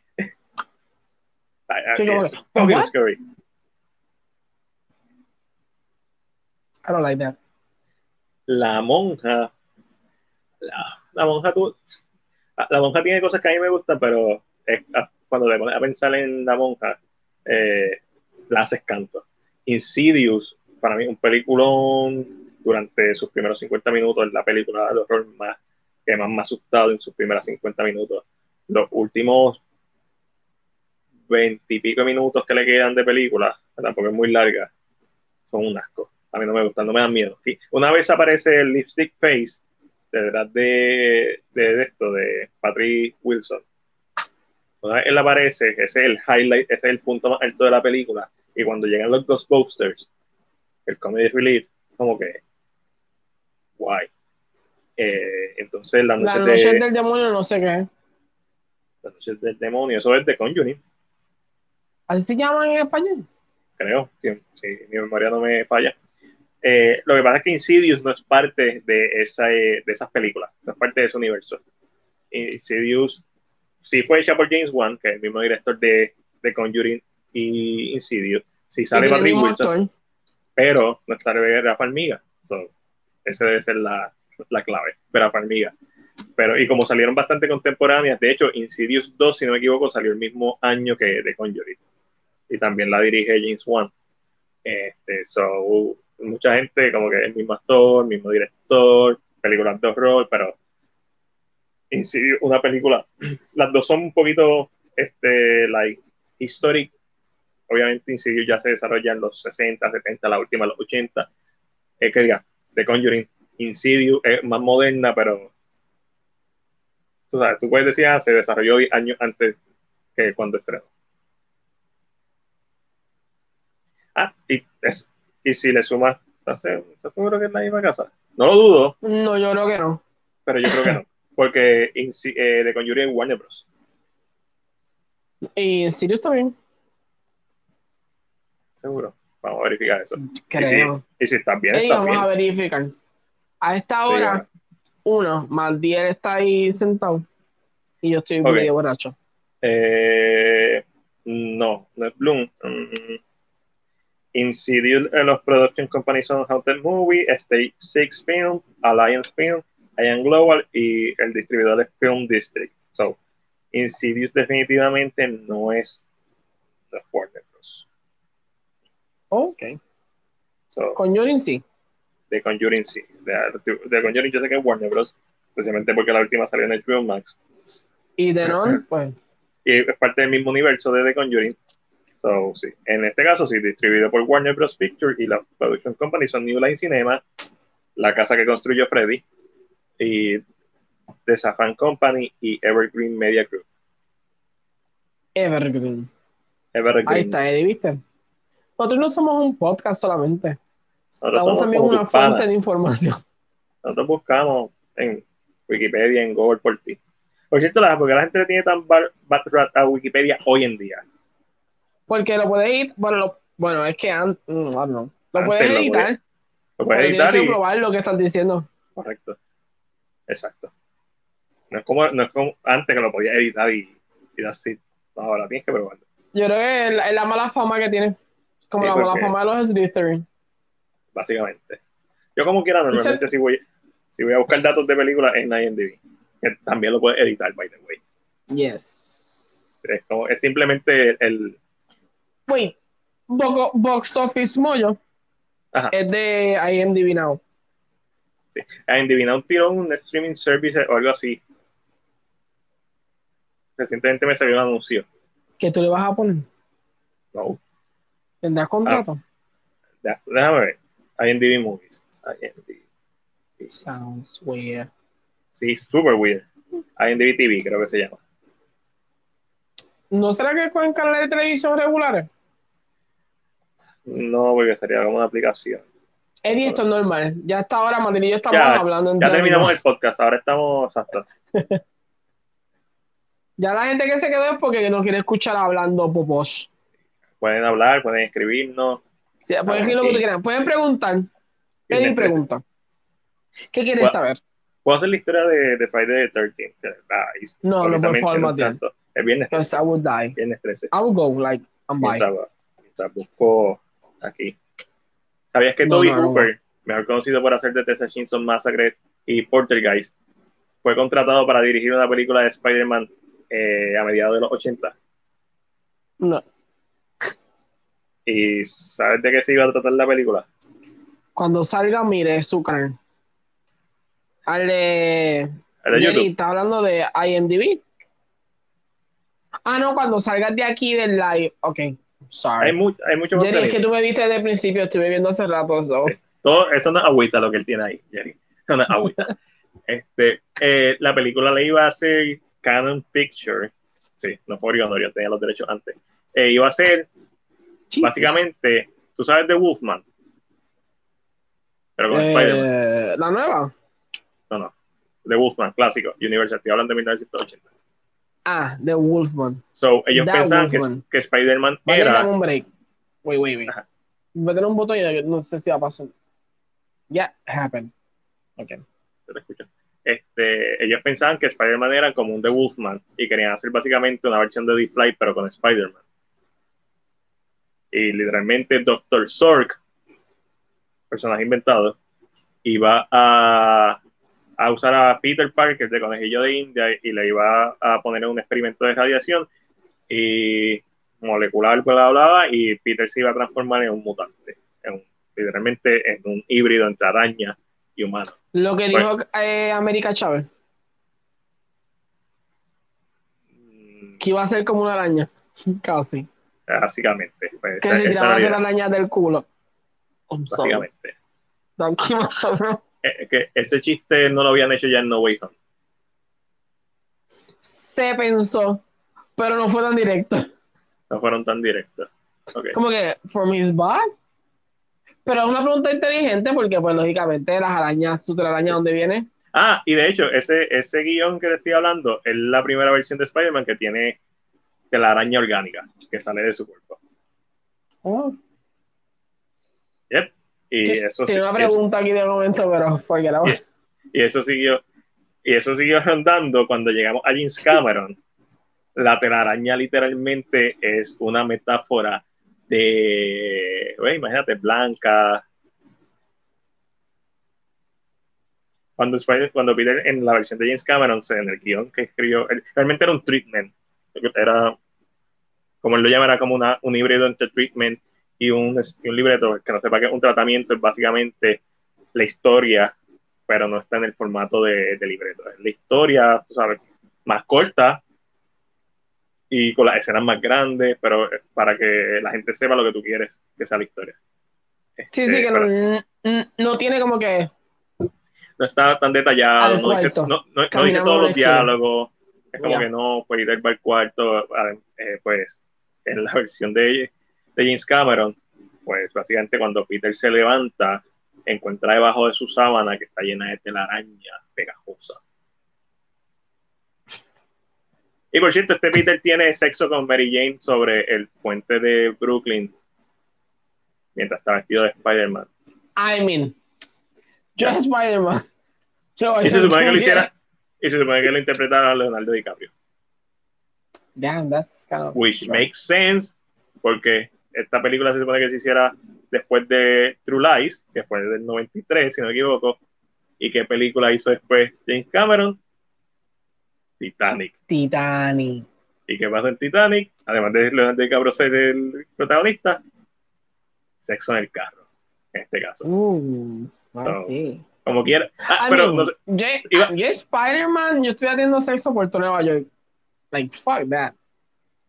So, por ahí viene un episodio de eso. Sí, eh, eh, está online, o sea, ni yo no, no te digo ni créeme, es como que búscalo y lo vas a encontrar. Es- No, es bien- no te lo estás inventando. no, no. Pero voy a hacer un episodio de las películas que nunca vimos dedicado a, a seis películas de Spider-Man que nos hicieron de 1980 al 1995. Y son, Qué decepción que en No Way Home no vi al Spider-Man japonés. Sí. Yo creo que en Doctor Strange hay un momento en donde ellos pasan por como un Nueva York y las dos veces, la primera vez como que lo, vi, la segunda vez lo vi y lo escuché, pero como está en cortita esa escena, ¿cuál Nueva York es ese? Porque yo sentí que era el Nueva York de Raimi, de Spider-Man, de Tobey Maguire. Ok. So, Es que necesito, esa, escena va bien a las millas, es bien Sí. difícil pero verla. la segunda vez cogí más la escena noir, vi el globo, That's este, eso, pero yo lo noté. yo no noté, pero ay, fue como que bien, lo vi, lo vi en cámara lenta, como ah, que este Mi- Ajá, Podemos irnos a los Jack Sparrow y verla poco a poco. cuando salga. Sí, Mira, no, tuvimos este, alguien preguntó por ahí siempre me pregunté por qué no sacaban a Spider-Man y sus amigos tirar el fuego y al hombre de hielo. Where? Where va? ¿Dónde tú dices, Jerry? Y Eddie pregunta si la, si la vimos. Sí, Yes. La semana pasada. ¿Alguna pregunta? ¿Ya la viste tú? ¿Ya la viste? ¿Qué quieres Ya está preguntar? aquí. Ya, ya, si salen spoilers, el podcast se acabó. Si no has visto Aprovecha. Doctor Strange, ¿No la has visto? ok, pues no estamos hablando de Doctor Strange. No nos cuquen la Yes. lengua que ya estamos pasados de, de hora de dormir. y el callao. Eh, no, tra- callado, tranquilo. No, no hay No vamos a spoilers. decir nada, no vamos a decir nada. Este. Y, eh, y, no, y no has visto nada por internet, porque el internet es un lugar bien malo. Wow, yes. Eddie, ¿tú no has visto nada? O sea, no, O sea, no, ah, no te han dicho. Por lo menos nosotros no hemos puesto nada. Jerry puso, ayer la estaba viendo, pero la veré hoy. Ah, ¿Qué estabas viendo ayer, Jerry? va, va, va, estoy perdido. Spider- Spider-Man, I don't know. Está hablando de Spider-Man, está hablando de un par de cositas. Doctor no quiero deducir. No quiero. Muy bien, Eddie. Muy bien. Yo, yo simplemente dejé de- Siento que Eddie tiene como tres amigos. ahora mismo, papi.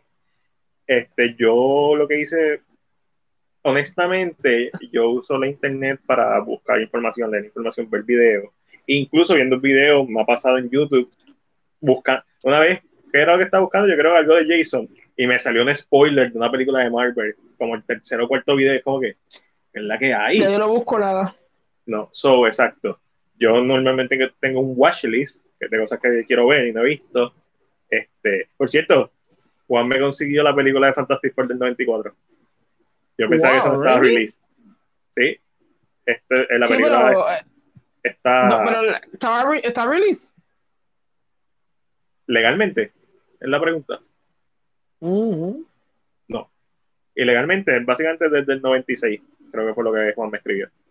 Pues, porque esa película no la hicieron. Juan es como, película, Juan es como el Barbosa de los mares. Sí, bien duro. Esa película, mm, Juan me recordó que no la hicieron para estrenarla, la hicieron para que no se le acabaran los derechos. Ok. So, por eso es que no, no le dieron release. No era, la idea nunca fue esa. Pero se gastaron chavos, como quiera. Porque me Sí, imagino pero que tenía tiempo gastar el chavo está viendo igual. ¿Cuánto que gastaron? Eh, eh, ¿Diez mil Coleman era conocido por ser cheap. De hecho, parte del problema de las películas de Spider-Man que no se llegaron a hacer de los 80 fue por culpa de él. Este, porque quería hacer una versión más barata. En algún momento Tom Cruise eh, lo querían para hacer a Peter Parker y después decidieron hacer hacerlo con un Stoneman. ¿Y sabes qué es lo más cabrón de todo esto? Que la, eh, el guion específicamente que escribió Stanley, que fue para Coleman, actually. Como parte de la promoción, ya estaban, eh, ya estaban haciendo sets, escenarios, que lo estaban construyendo. Eh, estaba el traje, estaba el casting. Y en el issue 160, en un issue de Spider-Man, salió un issue con una portada especial con el actor. Déjame ver si, si lo puedo encontrar aquí. Tiene que estar Y aquí de los cuadros fantásticos. Ah, no, eso es, eso es otra cosa. Eso es Y al parecer es la, la película más auténtica. Picture, estoy buscando Canon Film. Ok, Spider-Man Ninja, aquí está. No se llama Spider-Man Ninja, yo le pongo así. Jos- Joseph Cito fue uno de los directores que estuvo para dirigir la película. Eso estoy hablando del 80 y pico, 85 para arriba. Joseph Cito es el director de Friday the 13 de Final Chapter, la parte 4. Recuerden que seguimos. En el en The Amazing Spider-Man Issue 262, publicada en 1985, hay una portada especial que sale el Stoneman Scott Lava, quien iba a interpretar en la película a Spider-Man. Ahora déjame buscarlo aquí en Google rapidito. Este. A ver. Ok, ahí está. Voy a subirme, voy a- voy a tardar como 20 segundos. Vamos a Me encanta que mencionaba Puerto Rico esto de los cuatro fantásticos. ¿Qué pasa con Puerto Rico? Eh, Arad, Avid Arad. Sí. Supuestamente en el 2002. Bueno, no, no. Arad dijo que en el 2002, cuando estaba en un trip en Puerto Rico en 1993, un fanático vio la película, la camisa de Arad que hablaba de los cuatro fantásticos y dijo, y, como que le dijo que estaba bien emocionado de que iba a ver, que iba a verla, que iba a salir. Bendito. Y a Brad como que dijo que estaba unaware. Pobre diablo. Voy a tardar un poquito más porque a veces cuando uno baja imágenes, la baja de Edge y Edge es una basura y pues tengo que convertirla porque vienen de Edge en no vienen en JPEG porque Edge es una basura repito la convertí en JPEG y se pone que esté por aquí les voy a enseñar esta portada de, de Amazing Spider-Man Issue 262 que fue como So, la parte de la promoción existe, pero. Wow. esto es para el 85, 86 por ahí Esto es como-. Ah, no, eh, la gente, la gente que tenía los derechos para este entonces fue la misma- gente que hizo Superman 3 y Superman 4, West for Peace. Eh, estoy hablando de Canon Picture, que es un estudio que fueron quienes hicieron Master of the Universe y The Punisher también. Maybe The Punisher, no estoy seguro de Punisher. So, ellos eran conocidos por hacer películas de bajo presupuesto, B-movies. Este, y sí, ellos tuvieron grandes éxitos, pero, pero pues, eh, el presupuesto original de esta película iban a ser 50 millones, eventualmente bajó como a 5. Vale, vaya, vaya. So, eh, es interesante eso. ver. Aquí. Mano, Jerry, yo obviamente tú buscas por internet y buscas en varios sites y ves que te repiten lo mismo. Yo no lo creía, so cuando busqué el issue y en Marvel me salió la portada, esa portada, porque esa no es la portada original de, del issue, la portada original es una dibujada. Y fue como que, en serio, Stanley escribió el guion, era el guion que escribió Stanley, era el origen de Spider-Man, pero desarrollado en los 80. ¿Qué significa eso? La Guerra Fría. Spider-Man eventualmente iba a evitar un ataque nuclear entre Rusia y Estados Unidos, cosa que eventualmente, pues técnicamente vimos en Rocky 4, aunque sin las bombas nucleares, y eventualmente vimos en Days of em, First Class, X-Men First Class. O sea, en la Guerra Fría, y lo hemos visto en otras películas desarrolladas ¿verdad? durante esa época. Que la Guerra Fría no es otra cosa que una guerra sin bombas ni nada, es una guerra de, de espías, de buscar información y de adelantos tecnológicos, y de sa- saber qué está haciendo aquel y qué está haciendo el otro. Eh, ok, ¿qué pienso de Sony tener los derechos de Spider-Man? Mm, me gusta, no porque me guste todas, su- todas sus películas de Spider-Man, pero si Sony no tuviera los derechos de Spider-Man, no existiría Spider-Man Into the Spider-Verse. So, yo lo veo por ese lado. Este, que para mí es la mejor película fuera de Spider-Man 2 de Spider-Man. Eh, so, Sony tiene los derechos de Spider-Man porque en los 90 eh, en Barber se va a bancarrota y estaban buscando vender los derechos, todos los derechos. Y yo creo que por 100 millones más le ofrecieron a Captain América. eh, cu- cu- cuando tú compras los derechos de Spider-Man, básicamente Spider-Man y todo lo que implica eso, entiéndase sus enemigos, su historia, bla, bla, bla. Por lo menos desde el punto que lo compraron hacia atrás. Estamos hablando de los 90, mediados de los 90, pues Morbius, Venom, Carnage, todos estos personajes ya existían, todas las historias clásicas de Spider-Man para ese entonces ya existían. So, al Sony comprar Spider-Man y solamente Spider-Man, pues eso incluye a toda su, su y toda su historia. Sony fue inteligente y con Columbia, que es parte de Sony, hicieron la película de Spider-Man con Sam Raimi. Y hicieron la secuela. Sigue siendo una de las mejores secuelas de, basada en una película de comic book. Sigue siendo una de las mejores películas de comic book. en mi opinión, sigue siendo la mejor película de Spider-Man. Tengo que volver a verla. Llevo varios años sin verla. So, que yo pienso de Sony teniendo Spider-Man? Me gusta porque puede jugar más. Cuando todo el mundo, si, si Marvel tuviera todos los personajes, claro, en teoría ellos pudieran hacer un montón de cosas, en teoría. Pero es bueno que otra compañía tenga los personajes y nada debería quedarse en, un, en, un, en una misma bolsa. Por eso es que salen series como Daredevil. Daredevil, una serie que los derechos en ese momento los tenía Netflix. Y gracias a que no los tenía Disney, como tal, o sea, sí, los tiene Disney, pero básicamente la serie la hace Netflix, pues tenemos un serio. Ah, que también tenemos a Iron Fist, que es una mierda. Pues sí. Ah, que también tenemos pues, las películas de Andrew que no son las mejores. Pues sí, pero entonces tenemos Spider-Man 1, Spider-Man 2 y Spider-Man Into the Spider-Verse, que son consideradas las mejores películas de Spider-Man, en mi opinión. Yo pienso que Far From Home es la mejor película de la trilogía de John Watts y Tom Holland. Eh, yo pienso que No Way Home, todo su peso cae en la nostalgia de las películas de Sam Raimi, que fueron las que hicieron Sony.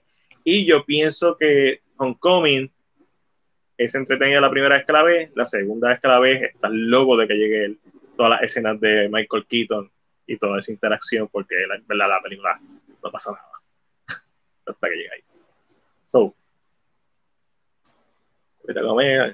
So, Venom, Venom es una película, es un trashy movie que yo amo. Está ahí. Lo tengo, Está ahí. Ahí está muy abajo. Ah, bueno. Ah, bueno, está con Spider-Verse. Spider-Verse.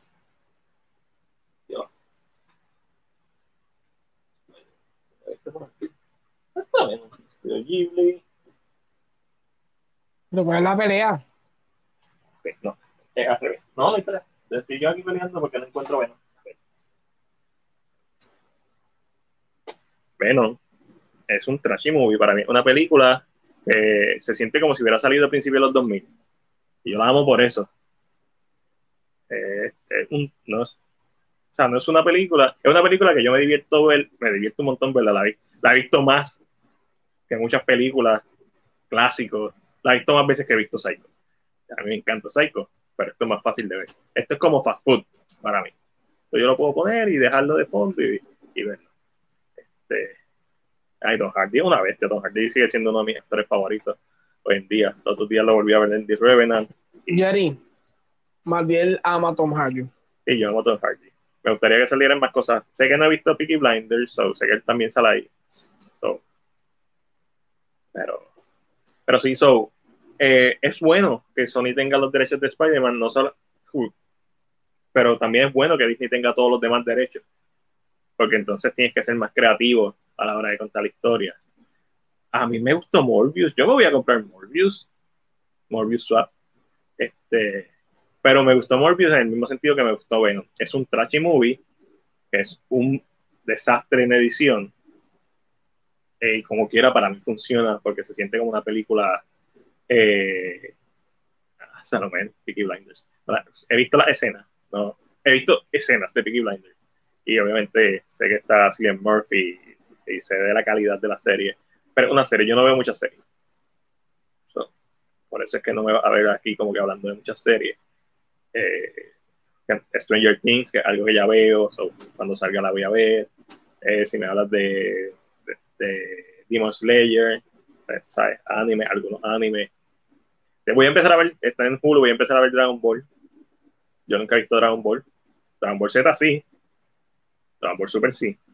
Dragon Ball GT no, tampoco lo he visto completo, pero Dragon Ball yo nunca lo he visto. No, na, mira, así, nadie se crió en Puerto Rico viendo Dragon Ball. Chevy empezó con Dragon Ball Z. Wait. Ahora. Pero mm, tú eres bien fanático, pero sería que lo hubieras visto ya.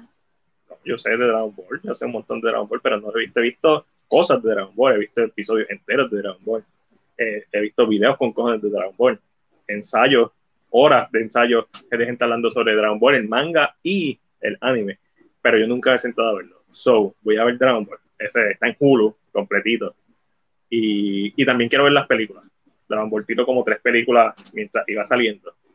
que no son canon.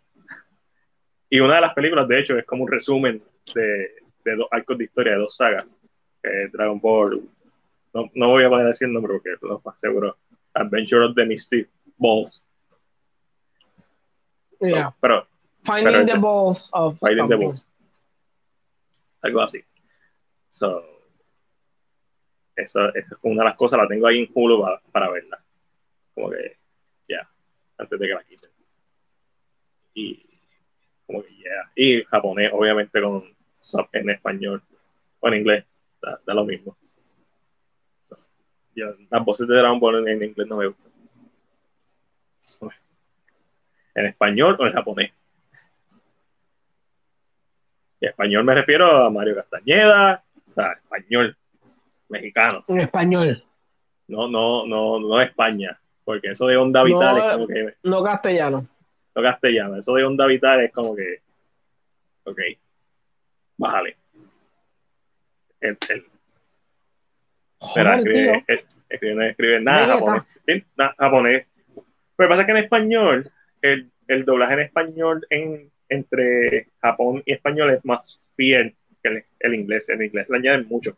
Y la música, especialmente Dragon Ball Z, como les dije, no he visto nunca Dragon Ball, la versión que voy a ver es la japonesa.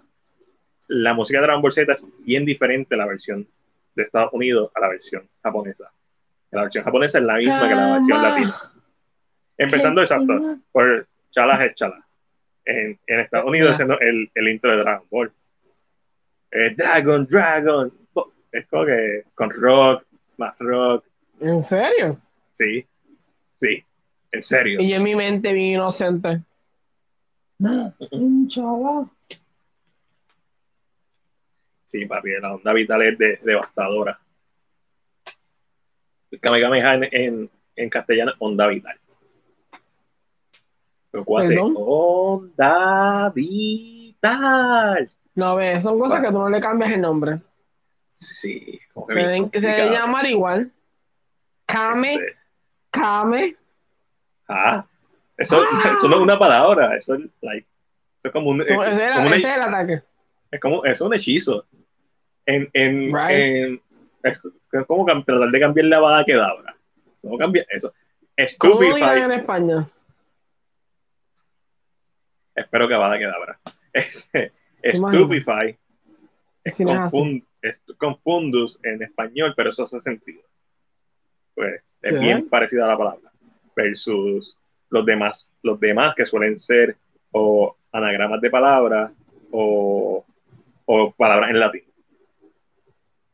Yeah. Mm, diantre. Ahora estoy pensando cómo se escucharán. Onda beat. Guau, no, no, tú estás muy, Edith está muy, muy duro. Ok. La técnica de conversión momentánea, ¿sabes esa? ¿Qué, qué es la técnica de conversión momentánea? Háblame en español. Cuando se juntan. Sí, debe ser esa, ¿Cómo porque se esa llama? por, por 30 minutos. Es el, el, el fusion, el fusion dance. Y yo. Tu, tu, tu, fusión, sí. Explosión galáctica.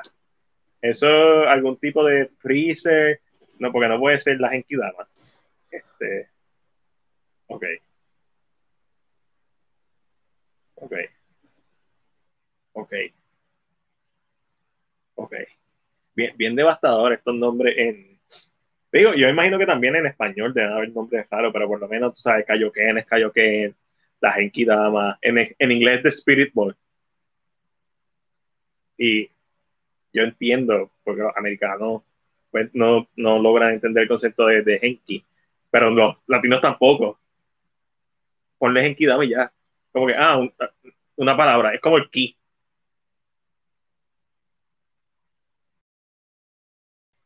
¿Qué, qué tú haces? ¿Por qué tú me sacas? Estás en mute también.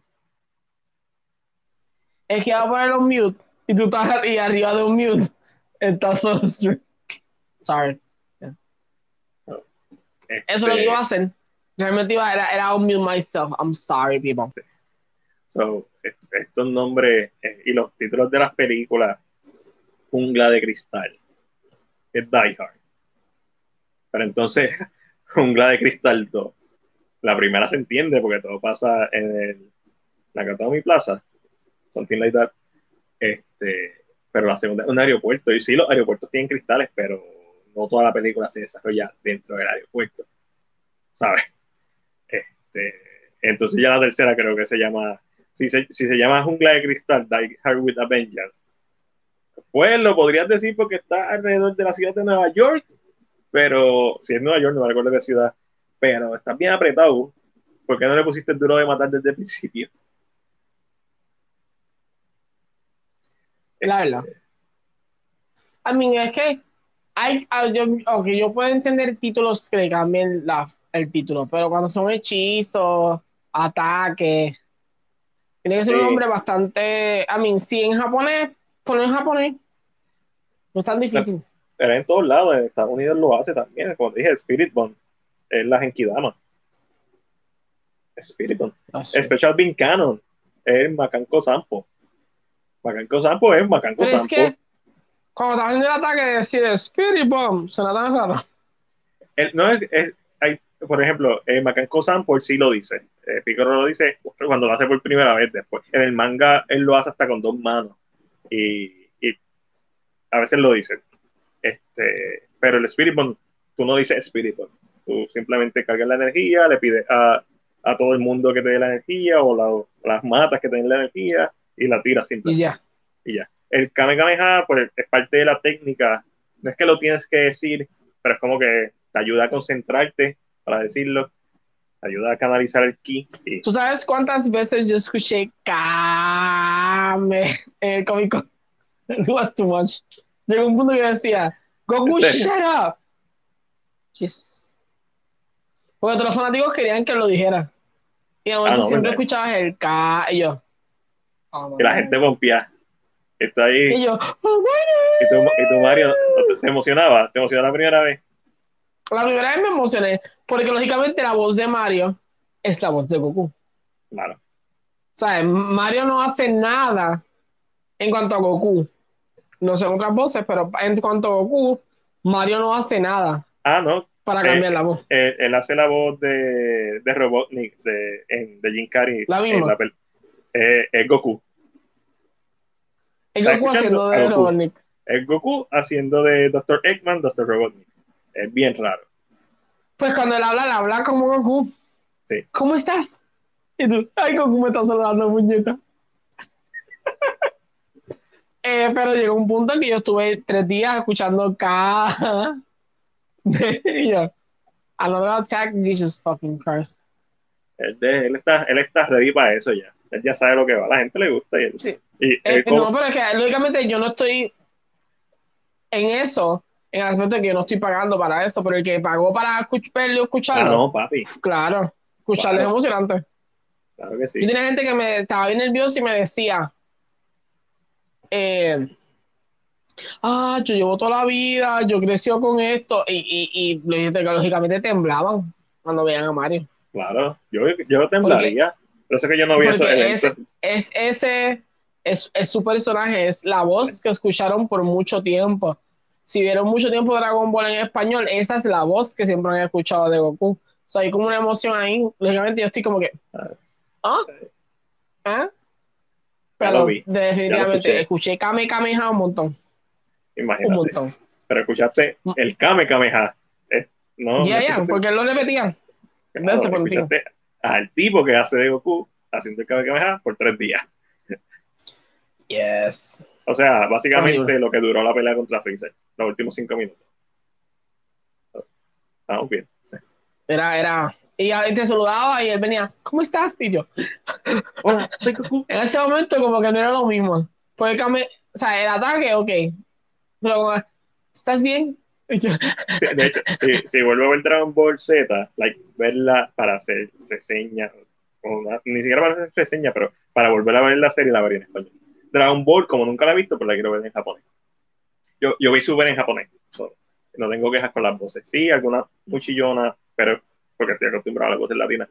Las sigo prefiriendo por encima de las voces americanas.